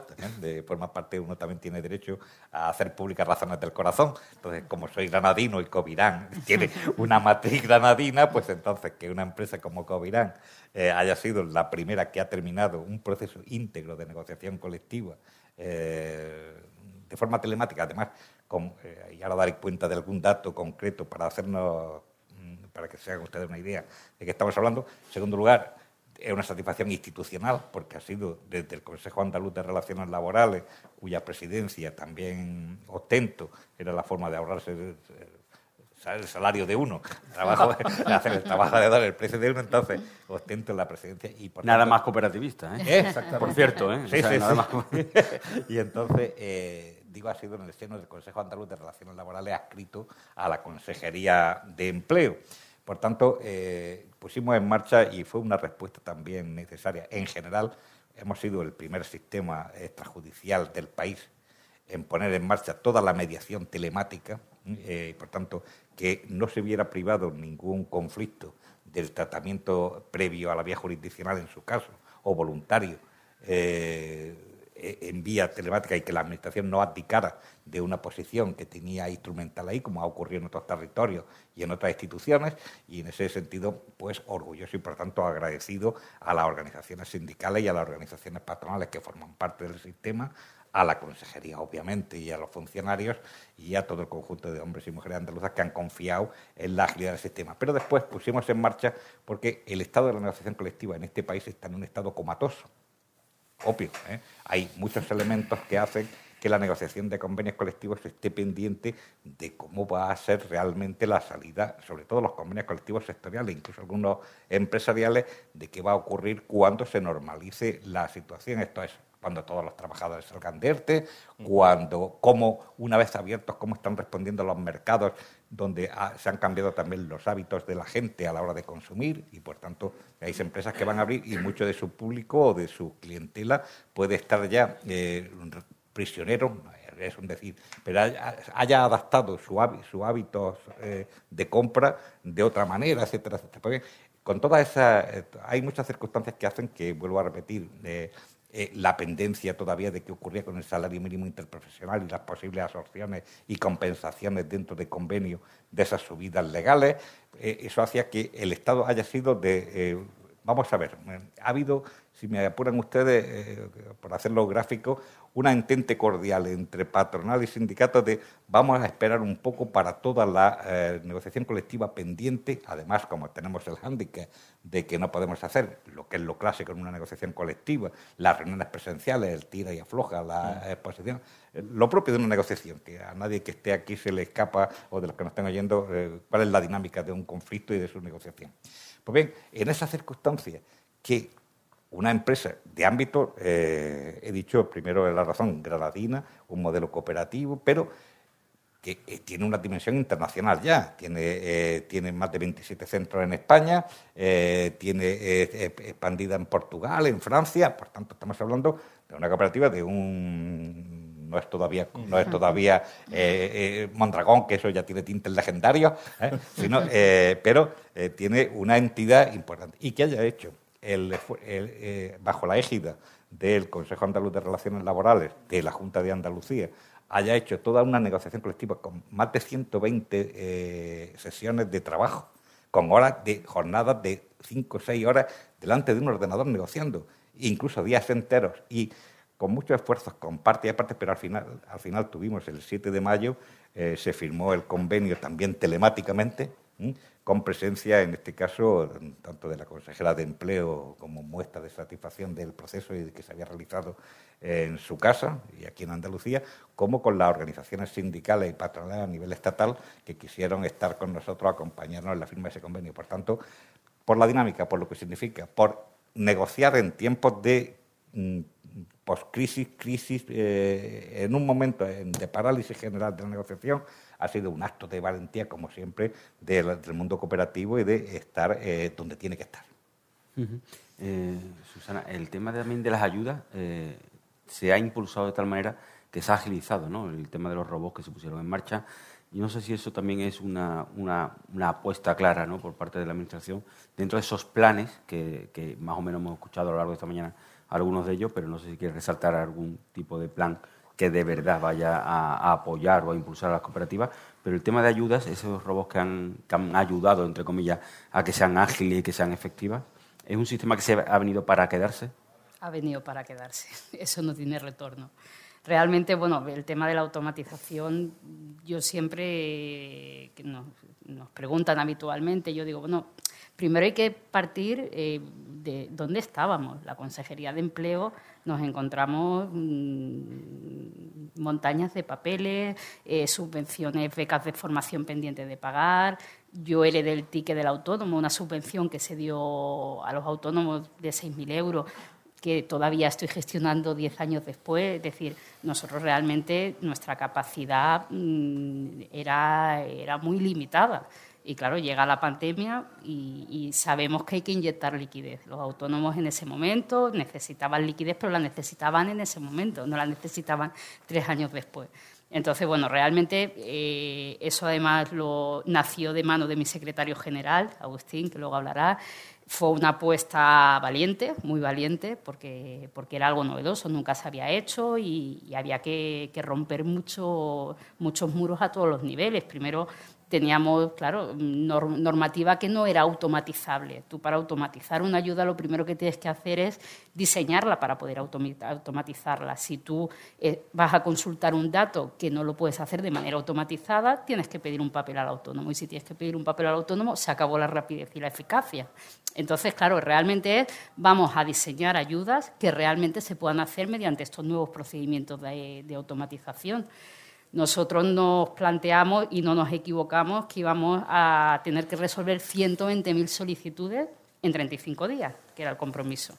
Nuestra consejera además siempre pone unos listones muy altos que le agradecemos, pero eran 35 días porque se acababa el ejercicio presupuestario, había cierre y ya no era por, es que había que hacerlo en, en esos días concretos y eran 120.000 solicitudes. Manualmente eh, contamos con unos funcionarios maravillosos que se han volcado totalmente en esta época de crisis, pero era, era imposible hacerlo, no, no, había manera. Entonces, bueno, pues eh, hemos introducido esa automatización que al final lo que hace simplemente es el trabajo que es de menos valor añadido, un trabajo repetitivo, es decir, al final por cada expediente hay que hacer 15 consultas, es decir, un autónomo que solicita una ayuda hay que consultarle 15 bases de datos. Entonces, bueno, pues no es lo mismo hacerlo de manera manual con el tiempo que eso requiere que una máquina que trabaja 24 horas, 7, días a la semana. De ese modo, los funcionarios, por otro lado, que yo siempre diré que esto es un biomio, es decir, no es posible la eficacia y la eficiencia de esa ayuda sin esa automatización ni sin esos funcionarios. Pueden dedicarse a otras tareas realmente que aportaban mayor valor añadido. Y, hombre, yo, nosotros desde luego desde la Consejería de Empleo ya no no queremos volver al, método tradicional de resolver subvenciones porque creo que por primera vez, y eso y eso sí que lo digo con orgullo, y además yo, yo he sido autónoma 20 años antes de estar al frente de, esta dirección general, creo que se está generando confianza en la, en la, persona, en los autónomos. Cuando solicitan una ayuda han visto que la Administración es capaz de responder y responder en un tiempo adecuado, porque al final si, si la ayuda te llega mal y tarde, pues al final no tiene el efecto que tiene que tener. y dentro de los planes o de las apuestas más mm, importantes que tiene que poner en marcha la Junta de Andalucía tras escuchar a, las cooperativas, al cooperativismo andaluz, ¿cuáles son? O hay que poner el acento y decir, bueno, pues aquí al año que viene, antes de las elecciones, nuestro reto es dejar aprobado o en marcha tal cosa eh, en relación con las cooperativas? Bueno, pues lo primero, aprobado el plan estratégico de economía social, por supuesto, lo vamos a tener en diciembre, con lo cual eso ya, por lo menos vamos a dejar marcadas las líneas. Eh, es decir, vamos a saber que tenemos hacia dónde vamos a ir yo creo que el principal problema, aunque parezca que no es muy relevante, pero sí lo es, es la falta de visibilidad. La gente no conoce el modelo cooperativista, pero no lo conocen los asesores, no lo conocen los graduados sociales y no lo conoce un universitario que decide emprender. Al final, eh, tú no emprendes bajo una forma jurídica que no conoces. Entonces, bueno, la visibilidad, la formación desde etapas tempranas, eh, hay proyectos de cooperativa agroalimentaria ya en, etapas más, iniciales, pero tenemos que ir también a la universidad. Se tiene que difundir ese modelo empresarial. Luego, bueno, pues también eh, comentamos antes, el cooperativismo español es muy atomizado. Necesitamos cooperativas con mayor dimensión. Si hay más dimensión, hay son más competitivas y podemos mm, competir de manera frente a otras como Dinamarca, Finlandia. Es decir, tenemos que tener esa perspectiva.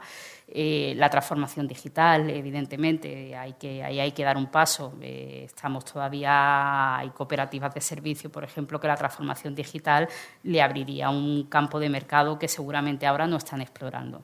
Así que tenemos mucha, mucho, muchos frentes que, atajar realmente.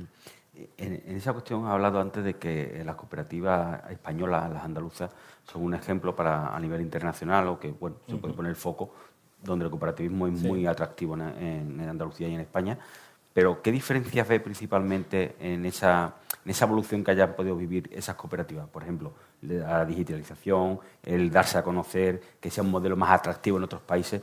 ¿No, no tiene la sensación de que, pese a que seamos un ejemplo, el cooperativismo es más atractivo, más utilizado o más recurrente en otros países? Bueno, eh, yo no puedo estar más de acuerdo con lo que ha dicho Susana. O sea, eh, Primero, felicidades por la automatización. Eh, una, pedir a la Administración en general no solo automatización, sino simplificación. Automatizar significa repetir el mismo proceso de manera rápida, pero en las empresas sabemos que hay cosas que hay que simplemente simplificar porque son condiciones que se pusieron hace X años y en lugar de mirar en 15 bases de datos, igual con mirar en 3 es suficiente. Eso es lo primero. Luego, recordar lo que ha comentado eh, eh, acerca de que nuestra lucha a día de hoy es por un PERTE de economía social. En el ámbito de los fondos de ayudas Next Generation, eh, esa es nuestra guerra, porque creemos que el cooperativismo español en su conjunto se merece que le pongan caras y ojos ¿no? al plan de recuperación y las cooperativas Lo que tenemos es eso, empleo. Recientemente, haciendo esta misma reivindicación con el Grupo Social 11, con quien Mondragón acaba de firmar un acuerdo, recordábamos a la gente que solo entre Mondragón y el Grupo Social 11 eh, somos el primer empleador de España, con 140.000 puestos directos de trabajo. Es decir, eh, se habla mucho de recuperación, pero no se habla de empleo. Eh, hay teorías que dicen mejoremos la economía y el empleo será una consecuencia. El cooperativismo lo que dice es generemos empleo y la economía mejorará. Este es un tema eh, radicalmente, o sea, es muy importante. Y como antes bien decía Susana, nosotros a nivel internacional tenemos varias reivindicaciones. ¿no? Una es incluir eh, en el currículo académico eh, no solo los valores cooperativos, sino enseñar el modelo de empresa cooperativa. Porque a día de hoy en las universidades españolas enseñamos el modelo de empresa del siglo XIX que solo persigue maximizar el, beneficio. Entonces, lo que es el cooperativismo, especialmente el de trabajo, que es subordinar el capital al trabajo, es un tema capital. Pero, como bien decía Susana, a nadie se le va a ocurrir hacer una cooperativa si primero no sabe lo que es, por eso no puedo estar más de acuerdo en que hay que dar a conocer el modelo, y segundo, eh, pues hombre, no se ponen trabas administrativas, es decir, se hace una cosa sencilla. Por eso estamos impulsando escuelas de negocio, de emprendimiento cooperativo, y este es un tema absolutamente importante. Pero a nivel internacional tenemos que darnos cuenta que como desde España estamos mirando a Europa, pues siempre nos sentimos menos. Pero claro, desde Sudamérica, cuando nos ven en España, pues somos como... Entonces todo en la vida es relativo, ¿no?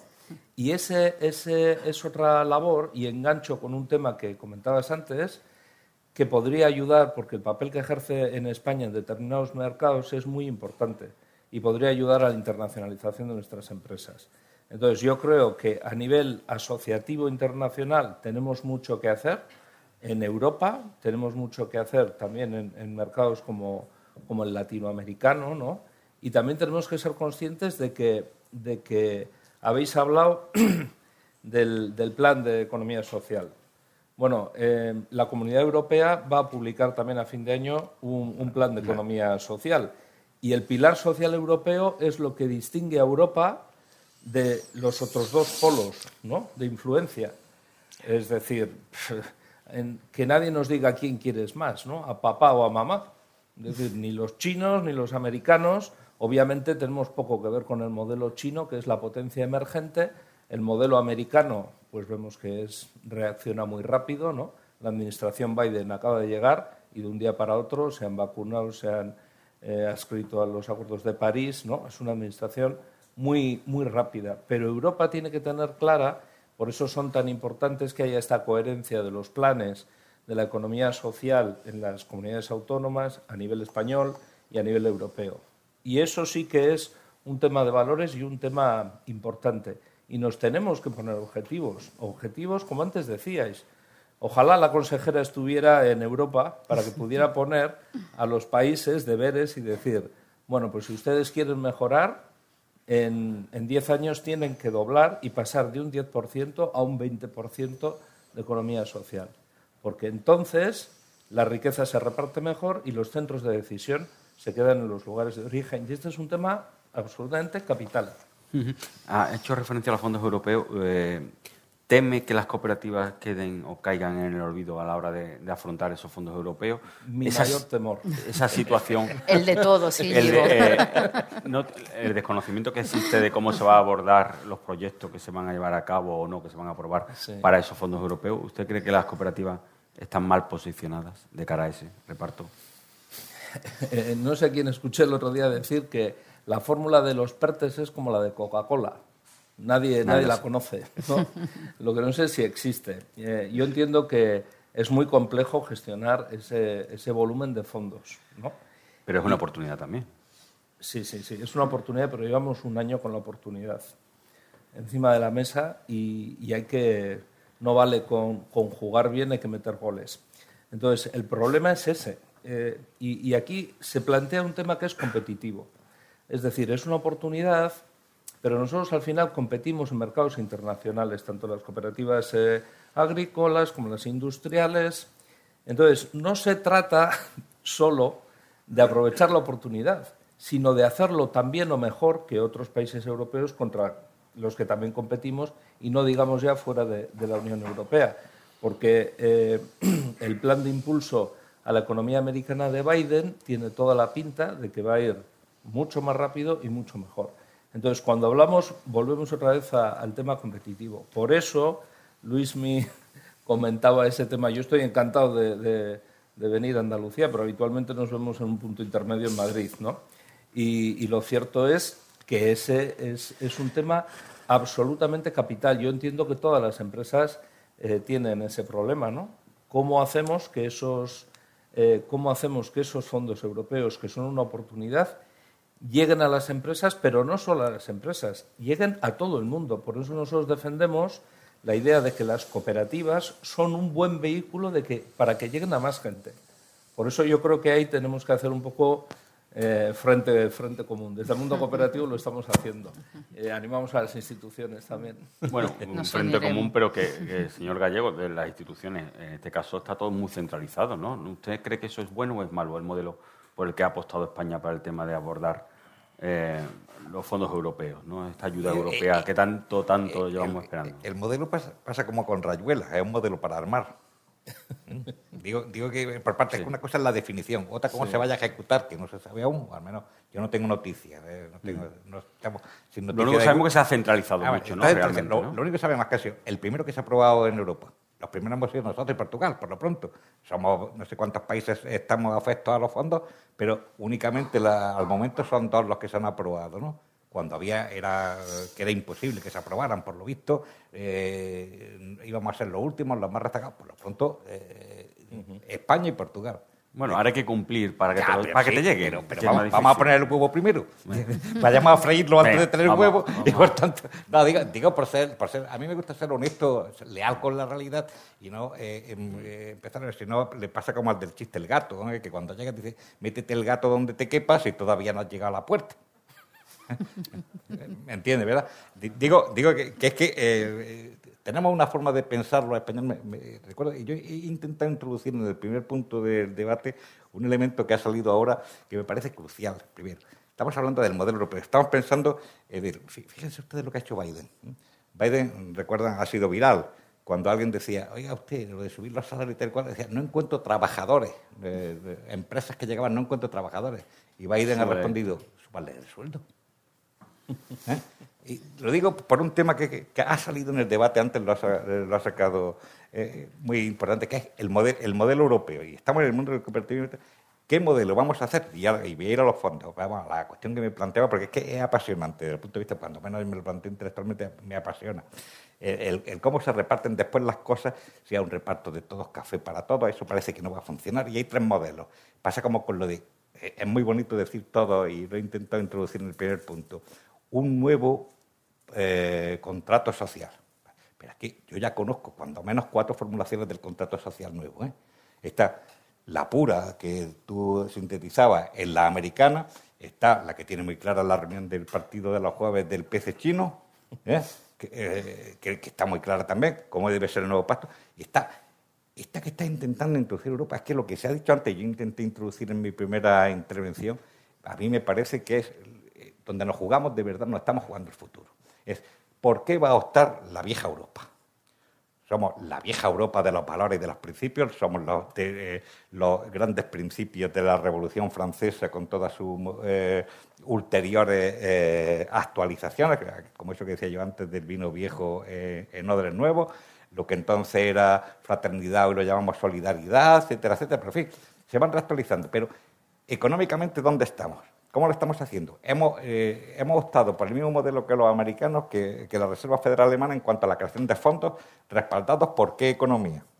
¿Mm? Es decir, eh, unos fondos ingentes eh, que están respaldados sobre qué. Fíjense ustedes la reacción que ha habido, lo digo únicamente a título, si me apuran, hasta provocativo intelectualmente, que es que hay países fuera de Europa y fuera de Estados Unidos que están diciendo, oiga usted, usted está poniendo en circulación una cantidad de dinero que no está respaldado en riqueza alguna ¿Cómo juego yo con mi economía, que soy un país en vías de desarrollo, que nadie me tiene en cuenta? Hablamos de China, de Europa y de Estados Unidos.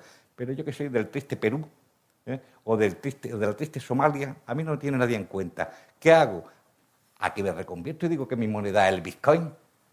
Y vamos a ver qué hacen ustedes con sus 180 mil millones de euros y sus 180 mil millones de, dólares de la Reserva Federal, porque es que esto es muy fácil. ¿eh? pero eh, y, eh, por tanto, y si hay una reconversión completa de la economía internacional, no somos ninguno, eh, hemos visto tanto avatar en tan poco tiempo que tengo, somos unos privilegiados en ese sentido. Estamos conociendo dinámicas históricas que no han conocido otras generaciones. Y tengo para mí que todavía nos puede ocurrir alguna más. ¿Eh? Pero eh, ocurre que, ¿por qué no introducimos el valor ese que antes hablamos? Y dentro de esos marcos que hay, el marco europeo este, que, esto ha, tenido una aceleración que no sé por qué yo creía que se iba a hacer más énfasis hoy en la, en la sesión de trabajo esta nuestra eh, que estamos teniendo, en la aceleración que está teniendo Europa en la introducción de elementos, que es que vamos a declaración por año, el año pasado en España la declaración de Toledo, este vamos a declaración de año, que es que los propios miembros de la economía social en Europa dentro del Consejo eh, Económico y Social Europeo, el homólogo a nivel europeo, entre que vamos a reorganizarnos, que estamos que venimos cada uno de un país de una manera distinta y vamos a reagruparnos y a formar la parte dentro del Comité Económico Europeo de la economía social. Y esto está ocurriendo en muy pocos años, desde el, 2009 fue, eh, en el 2009, y hasta el 2009 no se habían acordado de, unirse y de introducir los valores. y ahora, y, tú has sacado un tema que es, que es el importante y el que a mí me preocupa de verdad en esto. Eh, eh, la relación que estamos, y eso sí significa un cambio mental de ver cómo ocurren las cosas con la relación entre eficiencia y equidad. Esa es la relación, lo del euro famoso de antes, y trabajo o economía. Economía primero, después vendrá. Es un viejo debate. Lo que pasa es que ese viejo debate estaba vencido económicamente, de acuerdo con la formulación que hizo en los años 70 Ocun, en decir, no, no, crezca la economía y luego ya vendrá lo otro. ¿eh? Y si no, es que se va a crear desempleo. Si se sube el salario, se crea desempleo. Y ahora resulta que con la inteligencia artificial la han aplicado a todas las economías del mundo y ahora resulta que es más eficiente económicamente la equidad. Y estamos, y estamos en un modelo económico, el que representan las cooperativas, que defiende la equidad. Por tanto, es que estamos hablando de valores. Vaya que si estamos hablando de valores y no de datos. Y es que los datos, yo siempre digo aquello de Winston Churchill de que un dato bien maltratado acaba declarando lo que tú quieras. Entonces, eh, los datos hay que introducirlos y referirlos a valores y así te salen. Aumento X en la economía de una empresa de una cooperativa, te sale de una forma. Aumento en una, en una, institución de otro tipo, en una mutualidad, te sale, y con esa combinada después, referida a valores, te sale de verdad lo que es eficiente. Y ahora resulta, vuelvo a repetir, es un dato de, unos estudios recientes, 2015, que dicen eh, que, han puesto en, la picota la famosa ley de Ocon y dicen, Quillo, vaya a ser que sea que la equidad es más productiva y más eficiente que la desigualdad seguramente, pero eh, dos cuestiones antes de pasar a, preguntas, si quieren, gente del público. Eh, ¿La España vacía se puede abordar desde las cooperativas? ¿Puede ser una solución? Bueno, es la solución. ¿Es la solución que la Administración puede empezar a impulsar? Es la solución. Realmente, allá donde, en todos aquellos municipios donde hay una cooperativa, esa, esa, esa, población continúa viva. Hay servicios, sus jóvenes se quedan seguramente en esas cooperativas, estamos en lo de siempre hay que formar a las personas, hay que formar a esos jóvenes también, hay que propiciar ese relevo generacional también de no es solo la España vaciada, sino tenemos un problema de relevo generacional, pero para que se produzca hay que formar también a las personas para que puedan tomar ese, ese testigo. Pero evidentemente sí, eh, España tiene, tiene un problema de despoblación y allá donde hay una cooperativa cohesiona en el territorio. Es, yo creo que no es una solución, es la única solución, por lo menos con las características que tiene nuestra comunidad autónoma. En ese sentido, el relevo generacional, eso sí creo que es una cuestión que es importante, ¿no? que las cooperativas lo establezcan de cómo se debe hacer o que te den las pautas para hacerlo de la manera más correcta para que se garantice lo que es el, relevo funcionamiento. Sí. Sí, bueno, antes de nada yo estoy muy de acuerdo en el tema este demográfico que apuntáis y yo muchas veces suelo decir, nosotros que somos una organización eh, que impulsó un sacerdote, ahora que ya no quedan ni sacerdotes en los pueblos, porque solo queda la cooperativa. Pero vamos, o sea, ya no económico, sino socialmente, ¿eh? ¿eh? y es un tema importante. El relevo generacional, Bueno, a ver, yo creo que, que, esto tiene un, doble matiz. No podemos, no podemos hacer que nuestros jóvenes se marchen, o sea, eso es un dramón. Eh, tenemos mucho que aprender de nuestros jóvenes. O sea, normalmente vemos este tema como, como un tema, un problema que tienen los jóvenes. ¿no? El problema lo tenemos nosotros porque no somos capaces de integrarles y por tanto nos estamos perdiendo su perspectiva. Y este es un tema, y este es un tema fundamental. Por eso yo creo que lo que tenemos que hacer es eh, formar bien a los jóvenes y ahí las cooperativas siempre hemos tenido muy claro lo que en Mondragón llamamos el valor del legado, ¿no? Es decir, la responsabilidad de mejorar para las generaciones futuras lo que nosotros heredamos, ¿sí? Eh, y este es un tema capital y es lo que, lo que nos diferencia de otras empresas, ¿no? Es decir, ser conscientes de que nosotros trabajamos en una cooperativa que fue creada por nuestros mayores y que nuestra responsabilidad es mejorarla para, para las generaciones futuras. Y ese tema es clave, absolutamente. ¿Qué es lo que sucede? Que aquí sí nos tenemos que apalancar en políticas públicas, eh, tenemos que dar a la gente joven herramientas para poder aprovecharnos de ellos luego, porque, mm. Porque si no nos estamos envejeciendo no solo a nivel poblacional, sino a nivel empresarial. Y esto es un problema porque bueno, la gente de una edad no podemos andar diciendo a los jóvenes lo que tienen que hacer, es un poco ya al revés, porque en este mundo que nos ha tocado vivir, pues eh, pocas cosas nuevas cambian. o sea, no hay cosas nuevas. La pandemia no es un tema nuevo. Lo que pasa que es que van a toda velocidad. Entonces, hay un problema de adaptación, porque cuando ya estás intentando adaptarte al último cambio, te han caído tres más. Entonces, la cintura, a partir de cierta edad, por mucho que se entrene, entonces necesitamos gente joven, eh, no solo a nivel social, sino a nivel empresarial. Y eso hay que tenerlo claro, hay que cuidarles. Eh, eh, se ha hecho referencia durante esta hora al tema de la formación o dar a conocer las cooperativas. Lo importante es que los jóvenes se apuesten por esa fórmula. Aquí en Andalucía se está impulsando mucho la FP Dual. La FP Dual es, un es una consecuencia a lo mejor de lo que necesitan las empresas o qué formación tienen que tener los jóvenes, se está viendo la posibilidad de llevarlo al, ámbito universitario también, no solamente para que quede como una FP. ¿Cree que eso puede ser una política alternativa, puede ser una manera de meter o introducir las cooperativas dentro de esa FP dual, de esa formación de cara a que participes en una empresa directamente? Yo no creo que es que pueda, es que es. Digo, entiendo, lo que pasa es que los que tenemos cierta edad llevamos también eh, media vida oyendo hablar de la formación profesional como alternativa y del modelo alemán. Y por tanto, mm, reto a cualquiera que tenga ya cierta edad cuántas veces en los programas electorales de los partidos políticos en, la, en, la, en, las grandes declaraciones sobre un nuevo futuro para la educación, en todos los proyectos de ley de educación que ha habido y de las leyes de empleo, la formación profesional, profesional dual, el modelo alemán. Y se han llenado páginas y libros completos, tesis doctorales sobre profesión. Pero después tenemos eh, este, ese que hacer en español, que es mm, eh, oír y dejar... Mm, no sé qué cosa elegir. Eh, es decir, nuestra forma de muchas veces de afrontar los problemas, que es más de salón, que de irle, como decía Ortega, a las cosas ¿eh? y de entrarle al cuerpo, de irle al cuerpo a los temas en vez de irle a la superficie, pues nos quedamos en que ya ha hecho el, segundo plan de formación profesional dual del Alto Guadalquivir o del Bajo Almanzora o de la zona norte de Vidasoa. Ya está hecho y por tanto ya está. Hágase. ¿eh? Y entonces nos ponemos, parecemos un dios malo, nos ponemos a hacer milagros y no nos salen. ¿eh? Es que hay que ponerse. Entonces, el gran reto y el gran problema de la, formación profesional dual es que ya tenía que haber estado muchos años funcionando, tendría que formar parte ya de nuestra cultura educativa eh, inicial.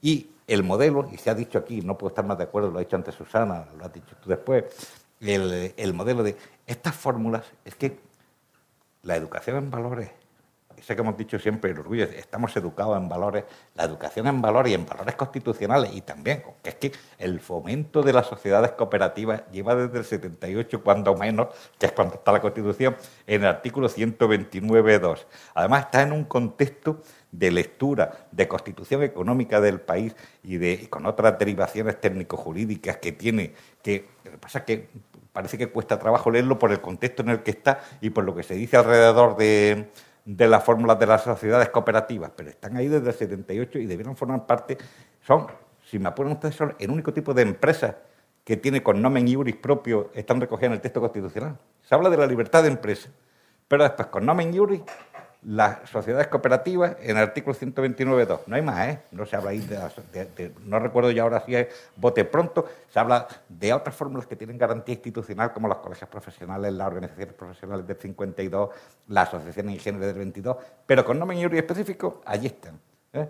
Y nadie eh, se ha puesto a decir, oye, esto tiene que formar parte, porque es que los poderes públicos tienen el deber de fomentar, dice allí, la fórmula. ¿Y qué mejor fórmula de fomentarla que a través de la educación? Y ahora, además, si forman parte de una política activa de empleo, como decía inicialmente, conecta con el autoempleo, con el autoempleo colectivo, con, con estudio de la fórmula, y usted se puede encontrar una oportunidad de trabajo en su ámbito, en su pueblo, en su pueblo, al amparo o no al amparo del campanario, sino en su pueblo, en amparo de una realidad económica que existe en su comarca, en su provincia, en el Valle de los Pedroches entero, en, pues estamos creando todas las condiciones para que esa fórmula, que puede ser no alternativa, es que está, pero complementaria, incluso mayoritaria, en un nuevo modelo económico, o, en un avance o en una derivación de este nuevo modelo económico, estaremos en el mejor de los caminos. Por tanto, es un tiempo perdido el que llevamos al respecto.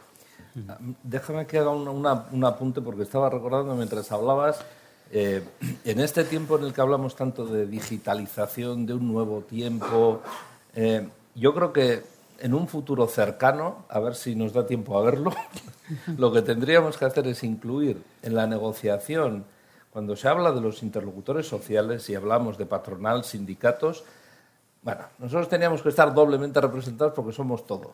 Somos patronal y somos sindicatos. Pero a día de hoy no estamos en ningún lado y no somos Eso es una cuestión que le pasaba a los autónomos y de una manera u otra ha conseguido estar presente en esa negociación colectiva.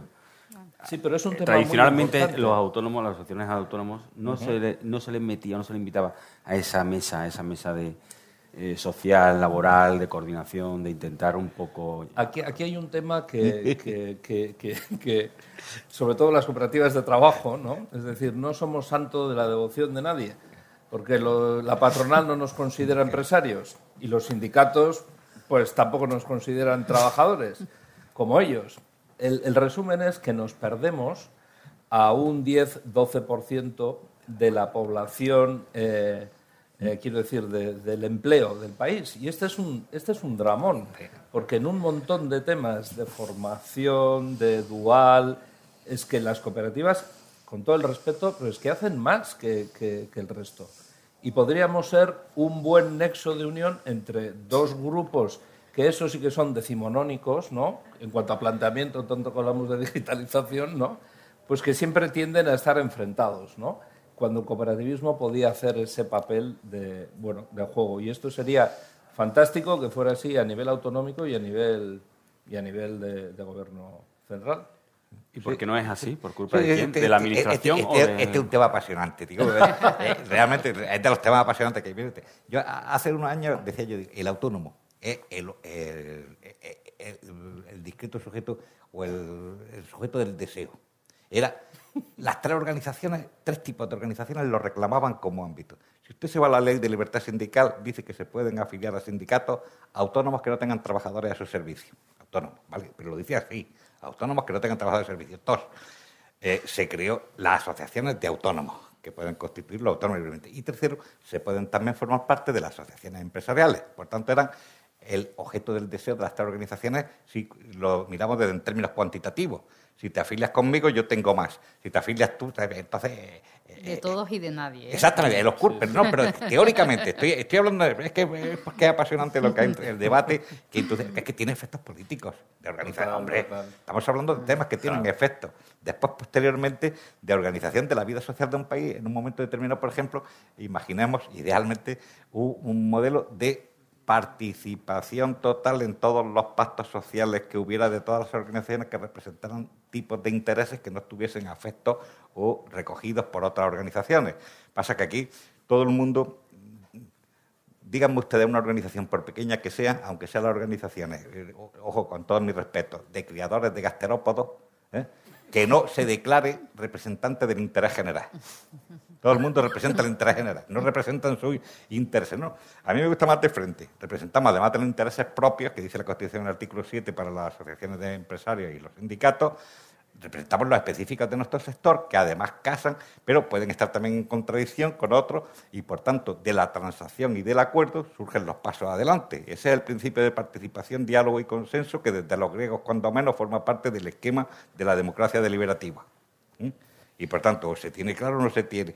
Pero si jugamos a a ver qué más tiene, cómo me los llevo, cómo me los traigo, cómo juego, me llevo dos estos como los de como el juego de, de, la, de, las trileras, ojo, no estoy hablando de estos niveles, pero es cierto una cosa... Está, ante un gobierno, bueno, usted forma parte directamente de un gobierno que ha puesto una, una dirección general de sobre Claro, es que tiene que haberla, es que tiene que haberla. Eh, bueno, realmente... Si es, que tiene que haber, si es que hay una ley de autónomos. Es la primera consejería si, es que, hay, Por eso digo mire, mire, es la primera. mire, yo, yo fui ponente de, de la ley del emprendimiento del trabajo autónomo aquí en Andalucía y por tanto conozco bastante bien, creo, eh, conozco el tema. Y, y, las asociaciones de autónomos y, cómo, y, cómo, y, jurídicamente cómo está nuestro ordenamiento al respecto. Y el gobierno lo ha hecho muy bien y está muy bien hecho. Y el tener promoción de todos los tipos de trabajo y más cuando es de futuro, las fórmulas jurídicas que pueden tener junto con el autoempleo colectivo es que ese es el autoempleo individual. Cuando hablamos del autónomo, por eso es que la diferenciación es teórica muchas veces que hablamos de oídas, entonces, pero eh, el autoempleo individual es el trabajo autónomo. El ejemplo típico del autónomo, ¿cuál es? El típico, el prototípico. La persona que se autoorganiza no depende de nadie, que sale cuando quiere de a su trabajo, a su casa. Era, yo me acuerdo cuando lo explicaba en clase, era el limpiabotas. No manda a nadie en él.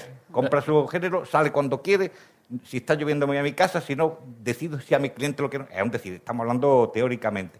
Y el autoempleo colectivo siempre se decían las fórmulas de economía social, cooperativas y sociedades laborales. Esa era la, gran dicotomía. Pero el tiempo está cambiando y se están produciendo circunstancias y se han referido donde se están mutando las morfologías clásicas de los tipos de trabajo y se están produciendo en el mercado, en la realidad, gente que es simultáneamente de las tres cosas que es autónomo por la mañana, empleado a media tarde y cooperativista por la noche. Les digo, si me apuran, esto, estamos... No me digas el negocio. pero, eh, tres pagadores. Hacienda se pone las botas con tres pagadores. pues, bueno, eh, ah, y ahora ese debate, y termino en esto, en esto porque es importante, y lo sacaba antes Luis en su reclamación, es cómo una ley de participación institucional o una ley de... Eh, que atienda a todas las realidades de representación de intereses colectivos de una sociedad, articula todo el mundo del trabajo en representación. Y, amigo, ahí ya sí están las decisiones políticas y corresponden en cada momento a los legisladores en cada orden. Eh, se nos ha hecho tarde. Eh, simplemente para terminar, una pequeñísima conclusión por parte de, de cada uno de vosotros, en la que podamos ver si después de la pandemia, que hay que hablar de la pandemia, el cooperativismo sale más reforzado o no pero a modo de conclusión, porque vamos muy mal de tiempo.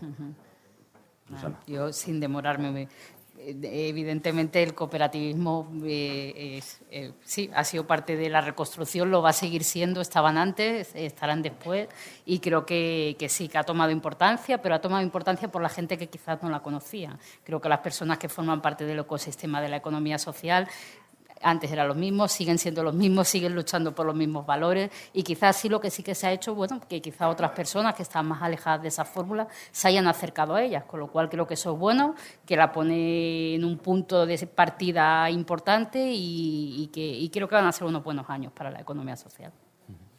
Yo eh, recordar que antes has hecho mención al 2012. En el 2012, Año Internacional de las Cooperativas, el lema era las cooperativas construyen un mundo mejor. Parece que hemos tenido que ir hacia atrás porque ahora el nuevo es reconstruir todas. Bueno, en cualquier caso los valores están de fondo y eso, y eso es lo importante. Yo reivindicar eh, el cooperativismo como una característica esencial de este país. Nos distinguimos por muchas cosas, tenemos muchas cosas buenas, nunca se cita el cooperativismo. Y yo creo que es de, ley eh, reivindicarnos como una fórmula no solo empresarial, sino social y una característica por las que nos, nos identifican fuera y nos tenemos que sentir orgullosos. Yo, deberían salir, pueden salir. ¿eh? Deberían salir más reforzadas, pueden salir. Lo que sí va a valer la pena, digo, por, eh, tomando lo que ocurrió en el 2010, y deberían salir porque estos valores, los valores que representan, son de los que vale todas las mañanas la pena enarbolar la bandera de los, de los valores que representa eh, la economía social en general, que cuando la economía social estamos hablando es que hasta la ONCE forma parte de la economía social, de, mutualidades, es, muy amplio. Los valores de la economía social que están impresos en el código genético de las cooperativas deberían ser los que valieran la pena y, todo eh, eh, sería el deseo entre la realidad y el deseo, estamos en Sevilla, en Cernuda no sirve, ¿eh? entre la realidad y el deseo hay muchos condicionantes y eh, estamos en una pugna de modelos de qué pactos sociales y qué acuerdos y, qué valores prevalecen. Y ahí, eh, amigos míos, yo no puedo decir quién va a ser el vencedor. Bueno, muchísimas gracias, muchas gracias a los tres y espero que bueno que hayamos hablado o aportado algo más sobre el cooperativismo. Gracias. Gracias a vosotros.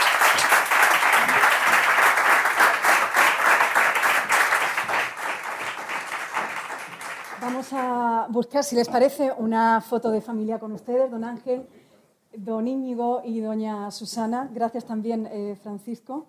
Y les vamos a pedir que suban para tener un detalle con ustedes a la presidenta de ANCAE y a la vicepresidenta de AMECOP Andalucía, doña Pilar Gómez y doña Ana Sánchez, y también al responsable de Andalucía SCOP en la Confederación Nacional CEPES, a don Jaime Martínez Conradi, porque ellos van a entregar este pequeño detalle a los ponentes.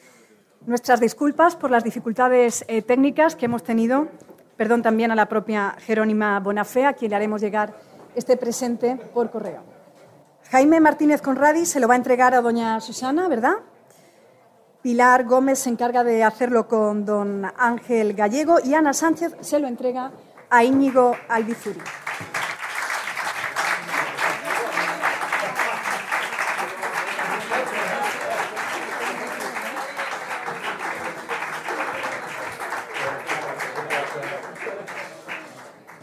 Recta final de esta jornada, de este Día del Cooperativismo Andaluz, llega el momento más entrañable con el telón de fondo, además de esta crisis económica y social sin precedentes. Vamos con las distinciones a personas y entidades que han destacado, como les decíamos al comienzo de la mañana, por su compromiso, por su labor a favor del cooperativismo andaluz. Vean estos galardones como la antesala de los que se van a convocar en próximas ediciones con el propósito de seguir subrayando trayectorias destacadas, ejemplares del sector. Vamos ya con el reconocimiento a la resiliencia en la pandemia, sector cooperativo sociosanitario. Déjennos que les contemos que este sector está representado en Andalucía, como bien sabrán, por FAECTA, que lidera, vela y defiende los intereses de las cooperativas del ámbito social y sanitario. Este es el caso de los centros de psicología, de fisioterapia, de atención temprana, centros médicos. Hablamos de todas las actividades relacionadas con la atención a personas en situación de dependencia de manera directa, centros residenciales de día, servicios de ayuda a domicilio.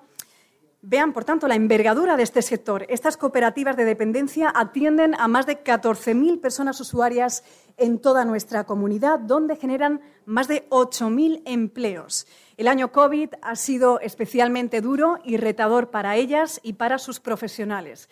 Nuestros mayores han sido los más vulnerables durante la pandemia y para ellos el servicio ininterrumpido de estos trabajadores a pesar de la adversidad.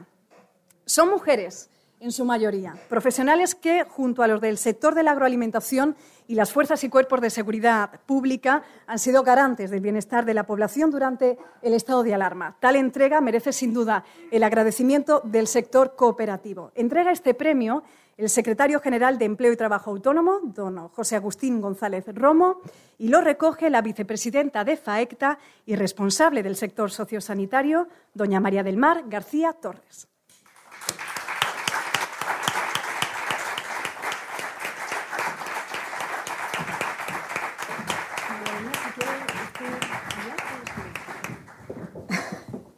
Bueno, pues aparte de dar las gracias, buenas tardes ya a todos y a todas.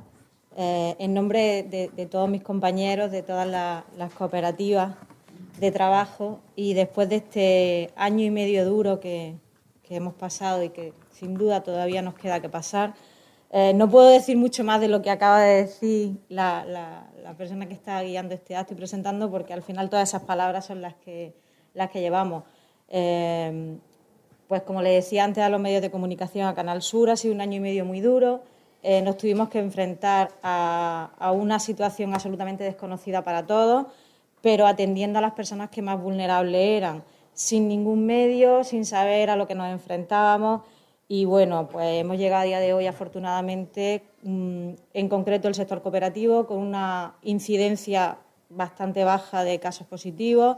Le comentaba antes a Canal Sur que hubo incluso centros residenciales cooperativos que hicieron encierros para minimizar los riesgos, encierros los profesionales, los socios de la cooperativa, minimizando riesgos en entrada y salida para salvaguardar eh, la indefensión de las personas a las que cuidamos en las auxiliares de ayuda a domicilio, trasladándose de un domicilio a otro con el miedo de no saber a qué, eh, cómo, se cómo trasladaba el virus o cómo, afectaba. Y, bueno, pues estamos en una situación afortunadamente donde esas personas están vacunadas, donde la incidencia ha bajado brutalmente, donde a pesar de que sigamos teniendo personas usuarias con virus, no está afectándole eh, bueno, pues en situaciones complicadas como de mortalidad. Y bueno, pues este premio va por ellos, va por todos los mayores que cuidamos, pero sobre todo por todos los socios, socias, trabajadores y trabajadoras de cooperativas de trabajo en Andalucía que han luchado durante este año y medio, a las que hoy represento, pero evidentemente pues, el, orgullo de representarlo y el trabajo y el esfuerzo ha sido de todo y cada una de ellas. Así que muchas gracias por este reconocimiento.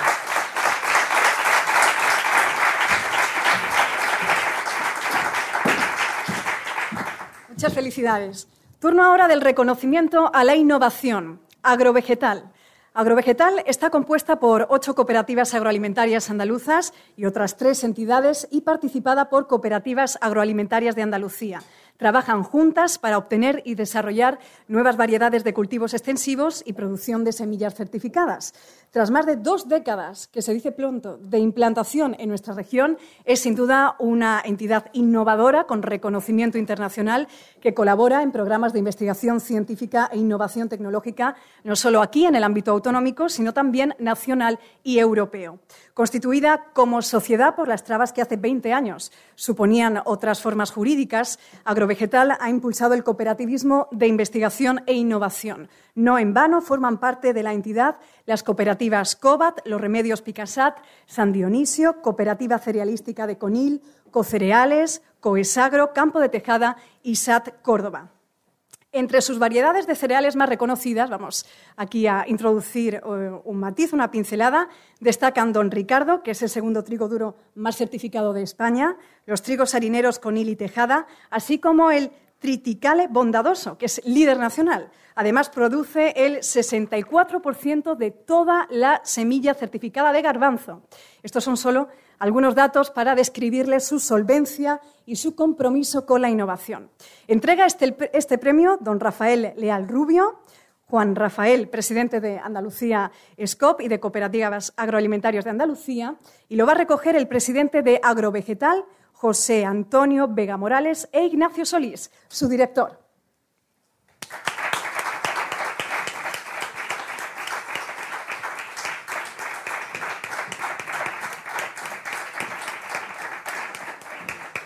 Bueno, yo quería dar las gracias por este reconocimiento a una labor que llevamos desarrollando, como ha dicho ella, hace 22 años, que recuerdo que al principio, cuando íbamos los consejos rectores nuestros y, oye, que hay que aportar para agrovegetal 12, 14, 15 mil euros, ¿esto qué contrapartida trae? Y pasaba un año, oye, y al siguiente año, ¿esto qué contrapartida trae?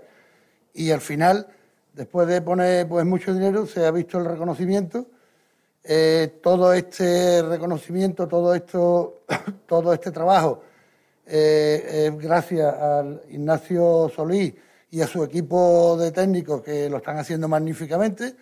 Se traen su semilla de México, del CIMIL, eh, se pone aquí, que esto es un trabajo que no es fácil y él lo podrá contar bastante mejor.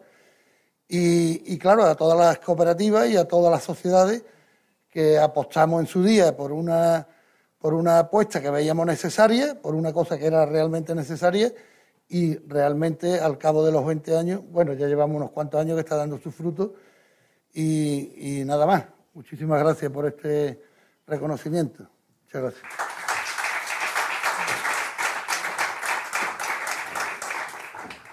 Bueno, pues buenas tardes.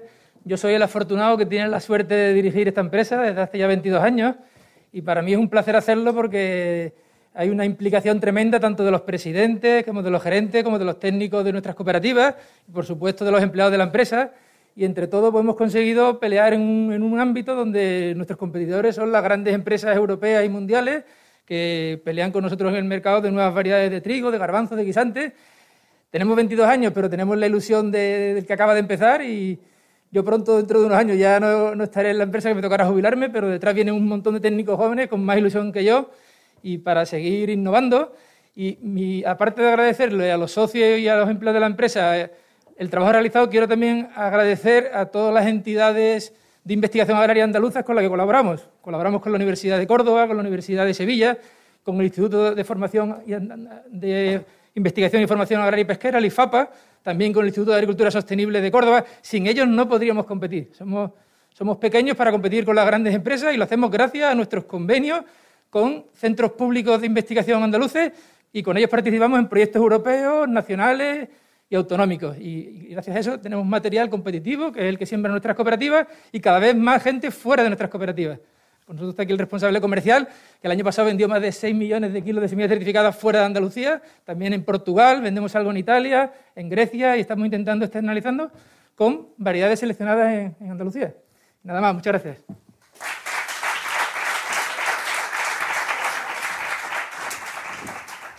No hay dos sin tres. Redondea este palmarés del Día del Cooperativismo Andaluz el reconocimiento a la trayectoria profesional que lleva el nombre de don Luciano Ramírez de Arellano Espadero.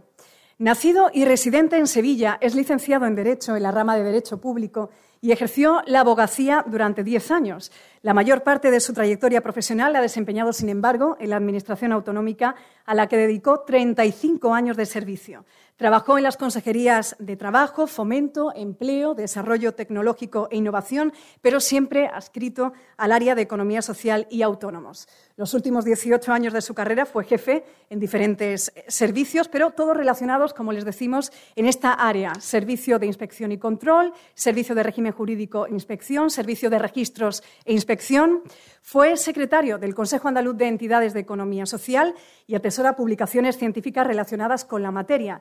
Se le considera, en definitiva, uno de los padres de la actual Ley de Cooperativas de Andalucía, una normativa cuyos trabajos coordinó y lo hizo siempre en permanente contacto y diálogo con los diferentes agentes sociales. Entrega el premio don Luis Miguel Jurado, vicepresidente de Andalucía SCOP y presidente de FAECTA, y lo recoge don Luciano Ramírez de Arellano.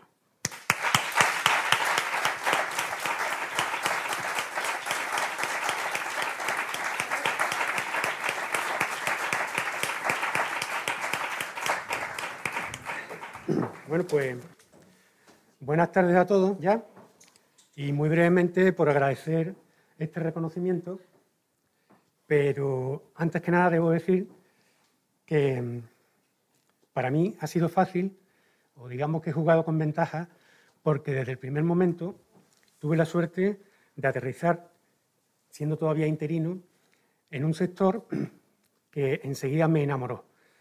Pero eh, creo que eso es relativamente fácil en la medida en que hablamos de un sector en el que la participación, la democracia, la solidaridad y toda una serie de valores que se reconocen posteriormente, lo que es la responsabilidad social empresarial, pues está en el centro de, su alma, de su corazón o de, de, su, de, su, ADN.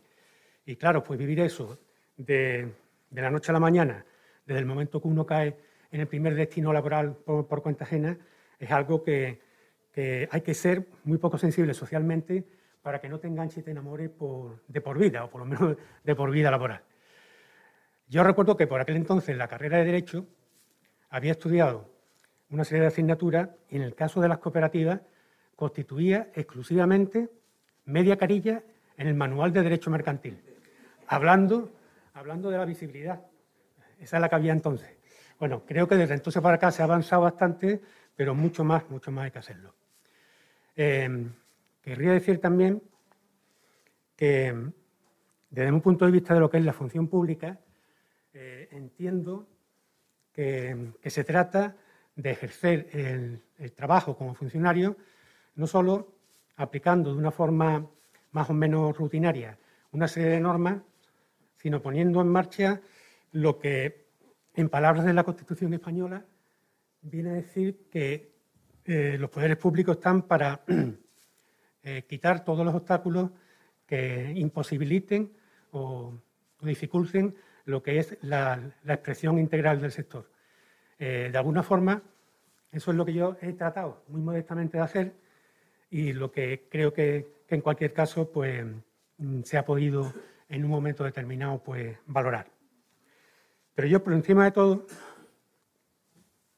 me voy a permitir que vea un momento. La falta de práctica.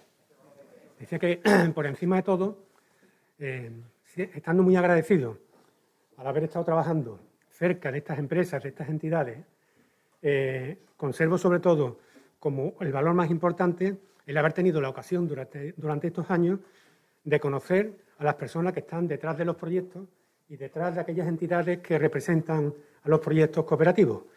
Desde aquí, mi agradecimiento total y absoluto a los profesionales que están representando, eh, eh, realizando la labor de, consultoría, administrando, eh, gestionando las empresas de economía social.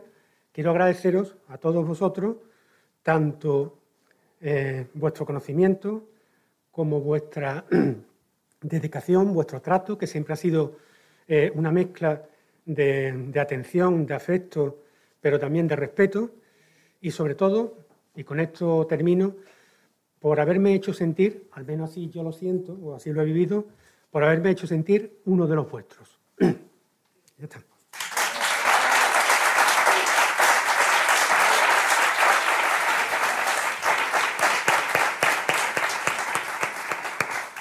Muchísimas felicidades a los tres y gracias por su ejemplo, don Luciano, agrovegetal y FAECTA Sector Sociosanitario. La clausura ya de esta jornada corre a cargo del secretario general de Empleo y Trabajo Autónomo. Le vamos a hacer trabajar de nuevo. Don Agustín González Romo, tiene usted la palabra.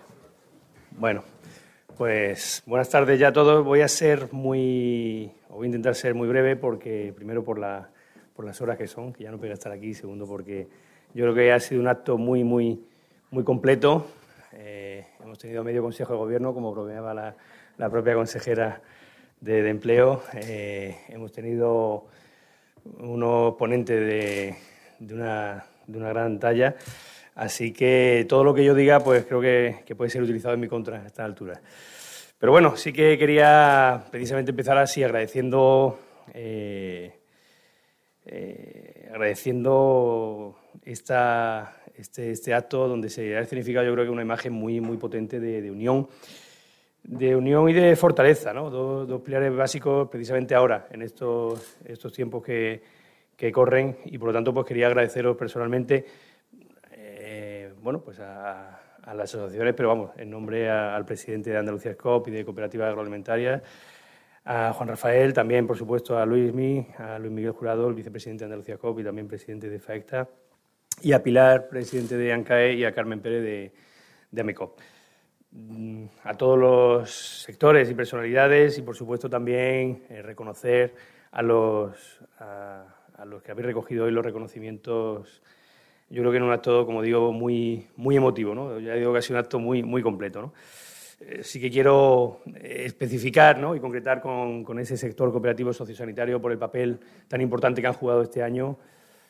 Habitualmente lo hacen, ¿no? pero sin duda pues este año, y como bien eh, describías, eh, yo creo que, que, ese papel además va a seguir siendo muy importante los, en los próximos meses, ¿no? teniendo a, a más de 14.000 eh, personas en toda Andalucía y, sobre todo, como digo, en un, en un, momento tan sensible como, como los meses que hemos vivido atrás y que, y que, bueno, pues desgraciadamente pues ya a un nivel menos, menos grave, pero también el propio vicepresidente pues hacía mención a esa a esa situación que todavía, bueno, pues tenemos que seguir siendo eh, cautos y, precavidos. ¿no? Eh, por, por, supuesto también agrovegetal, ¿no? Eh, esa, esa, esa, entidad que dentro de sus ocho cooperativas y otras entidades asociadas pues han plantado, si me permitís el juego de palabras, su semillita en, en Andalucía con esa, esa, introducción y ese fomento de la innovación dentro del mundo de los cultivos de, y de, y de las semillas. Y por supuesto, dejo para el final, como dicen los angloparlantes, last but not least, todo lo contrario, más importante, a, Luciano Ramírez Arellano.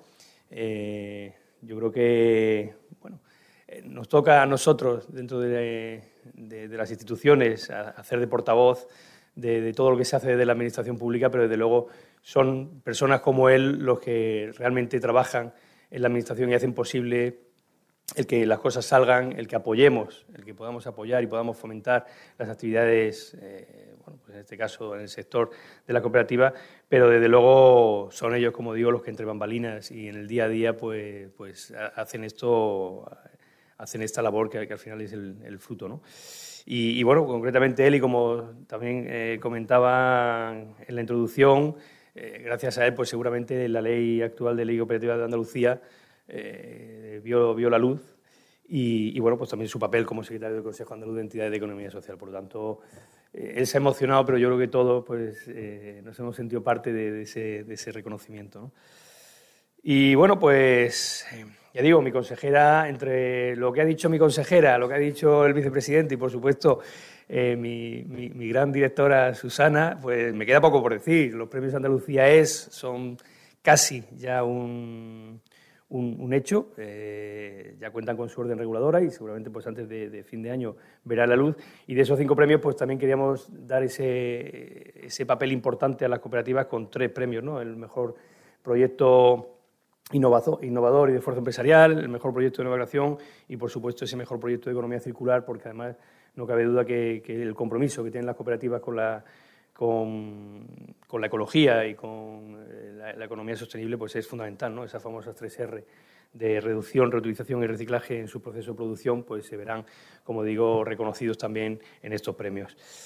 Unos galardones que además queremos que sean, que tengan vocación de permanencia, ¿no? que, que hayan llegado para, para quedarse y, porque bueno, pues creemos que, las palabras de, afecto y de, apoyo en este tipo de actos son importantes, pero también entendíamos que, era necesario que eso se viese refrendado en algo más eh, tangible y, con, un, peso como pueden ser unos premios para que sirvan de altavoz para toda la sociedad, para toda la sociedad andaluza.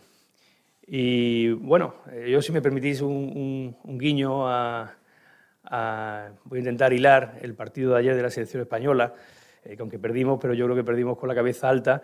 Pero a mí me recordaba un poco esa selección que, hace tres semanas eh, se criticaba porque no conocíamos a los jugadores. Eh, bueno, pues precisamente yo creo que, por un lado, ese relevo generacional que se ha producido, veníamos de una selección de ganarlo todo, dos Eurocopas, un Mundial, y, era difícil llevar a cabo esa transición y, sin embargo, bueno, pues ocurre igual con las cooperativas, ¿no? Eh, es fundamental ese relevo generacional que se tiene que producir y, aunque habéis hecho un trabajo excelente en esos grupos de las escuelas y con el grupo de trabajo de jóvenes, pues tenemos que seguir eh, persistiendo y, ayudando a que ese relevo generacional se produzca.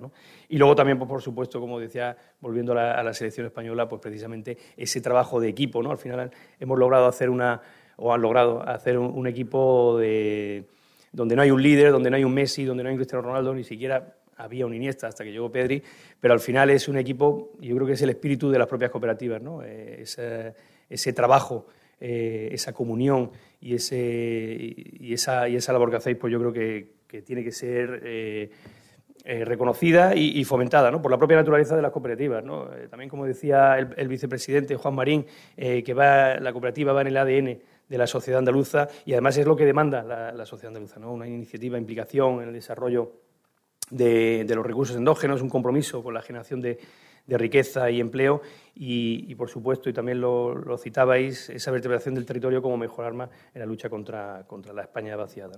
Y por supuesto, y en este último año también habéis demostrado esas grandes dotes de resiliencia en tiempos de, crisis. ¿no? Resiliencia que se ha visto refrendada, como también decía, ya digo, es que me la han pisado todo, ¿no? Pero esas, esas esas 408 nuevas cooperativas en el 2020 y esas más de 170 que ya van eh, incorporadas o creadas este, este año 2021, pues yo creo que, sirven como eh, colaboración para seguir generando valor añadido y calidad, pero al mismo tiempo compaginándolo con esa labor de investigación e innovación que también, eh, también pues, está ahí patente. ¿no? Y bueno, pues ya digo, no me quiero, voy a ir concluyendo porque no quiero alargarme más, simplemente de, volver a agradecer y ensalzar este acto. El año pasado tuvimos, tuvimos la suerte de poder ejercer de anfitriones en la consejería eh, en ese primer día del cooperativismo andaluz y que además coincidía con el 25 aniversario del cooperativismo en Andalucía con sus dos organizaciones eh, impulsoras, con cooperativas agroalimentarias eh, de Andalucía y con, y FAECTA. Y bueno, pues era 2020, era una situación muy distinta, tuvo que ser por vía telemática, quizás algo delucido, pero al mismo tiempo yo creo que se mantenía esa ilusión precisamente y ese esfuerzo por, por, intentar mm, seguir ahí y, bueno, pues eh, también fue emotivo en cierta manera, ¿no? Este año no podemos ver las caras, todavía, o, la mitad de las caras, pero yo creo que, dice mucho, ¿no? Dice mucho de, de que, aunque tenemos que ser cautos, ya digo, pero también la economía eh, regional pues ya da síntomas de esa situación que está cambiando, que está cambiando mejor.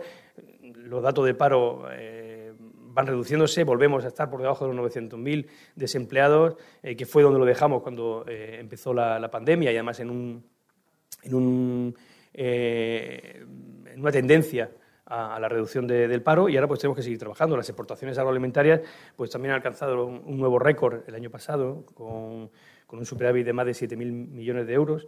Y, bueno, pues también desde el punto de vista de la, de la, de la hostelería, la capacidad hotelera, eh, se manejan datos de, una previsión del 65% de ocupación en julio y seguramente eh, se incremente más del 80% en agosto y por lo tanto pues yo creo que, estamos ahí y otros sectores eh, que curiosamente y gratamente pues está reduciéndose bastante o está incrementándose la actividad, como puede ser la construcción y, por supuesto, la, eh, producción industrial, pues yo creo que, nos hace ser mm, optimistas, ¿no? moderadamente optimistas.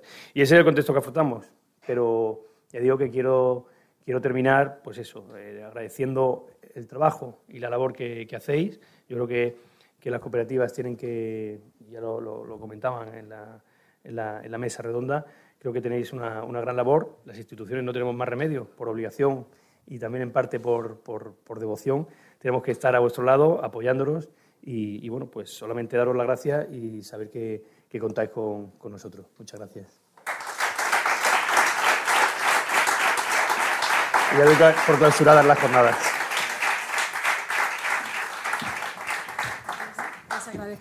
su, paciencia, nada. Muchas gracias a todos y a todas. Gracias a María José Álvarez y a Arancha Ruiz, a Francisco Morón por la organización de este evento y suerte en el desempeño de la recuperación eh, de la pandemia. Gracias. Gracias.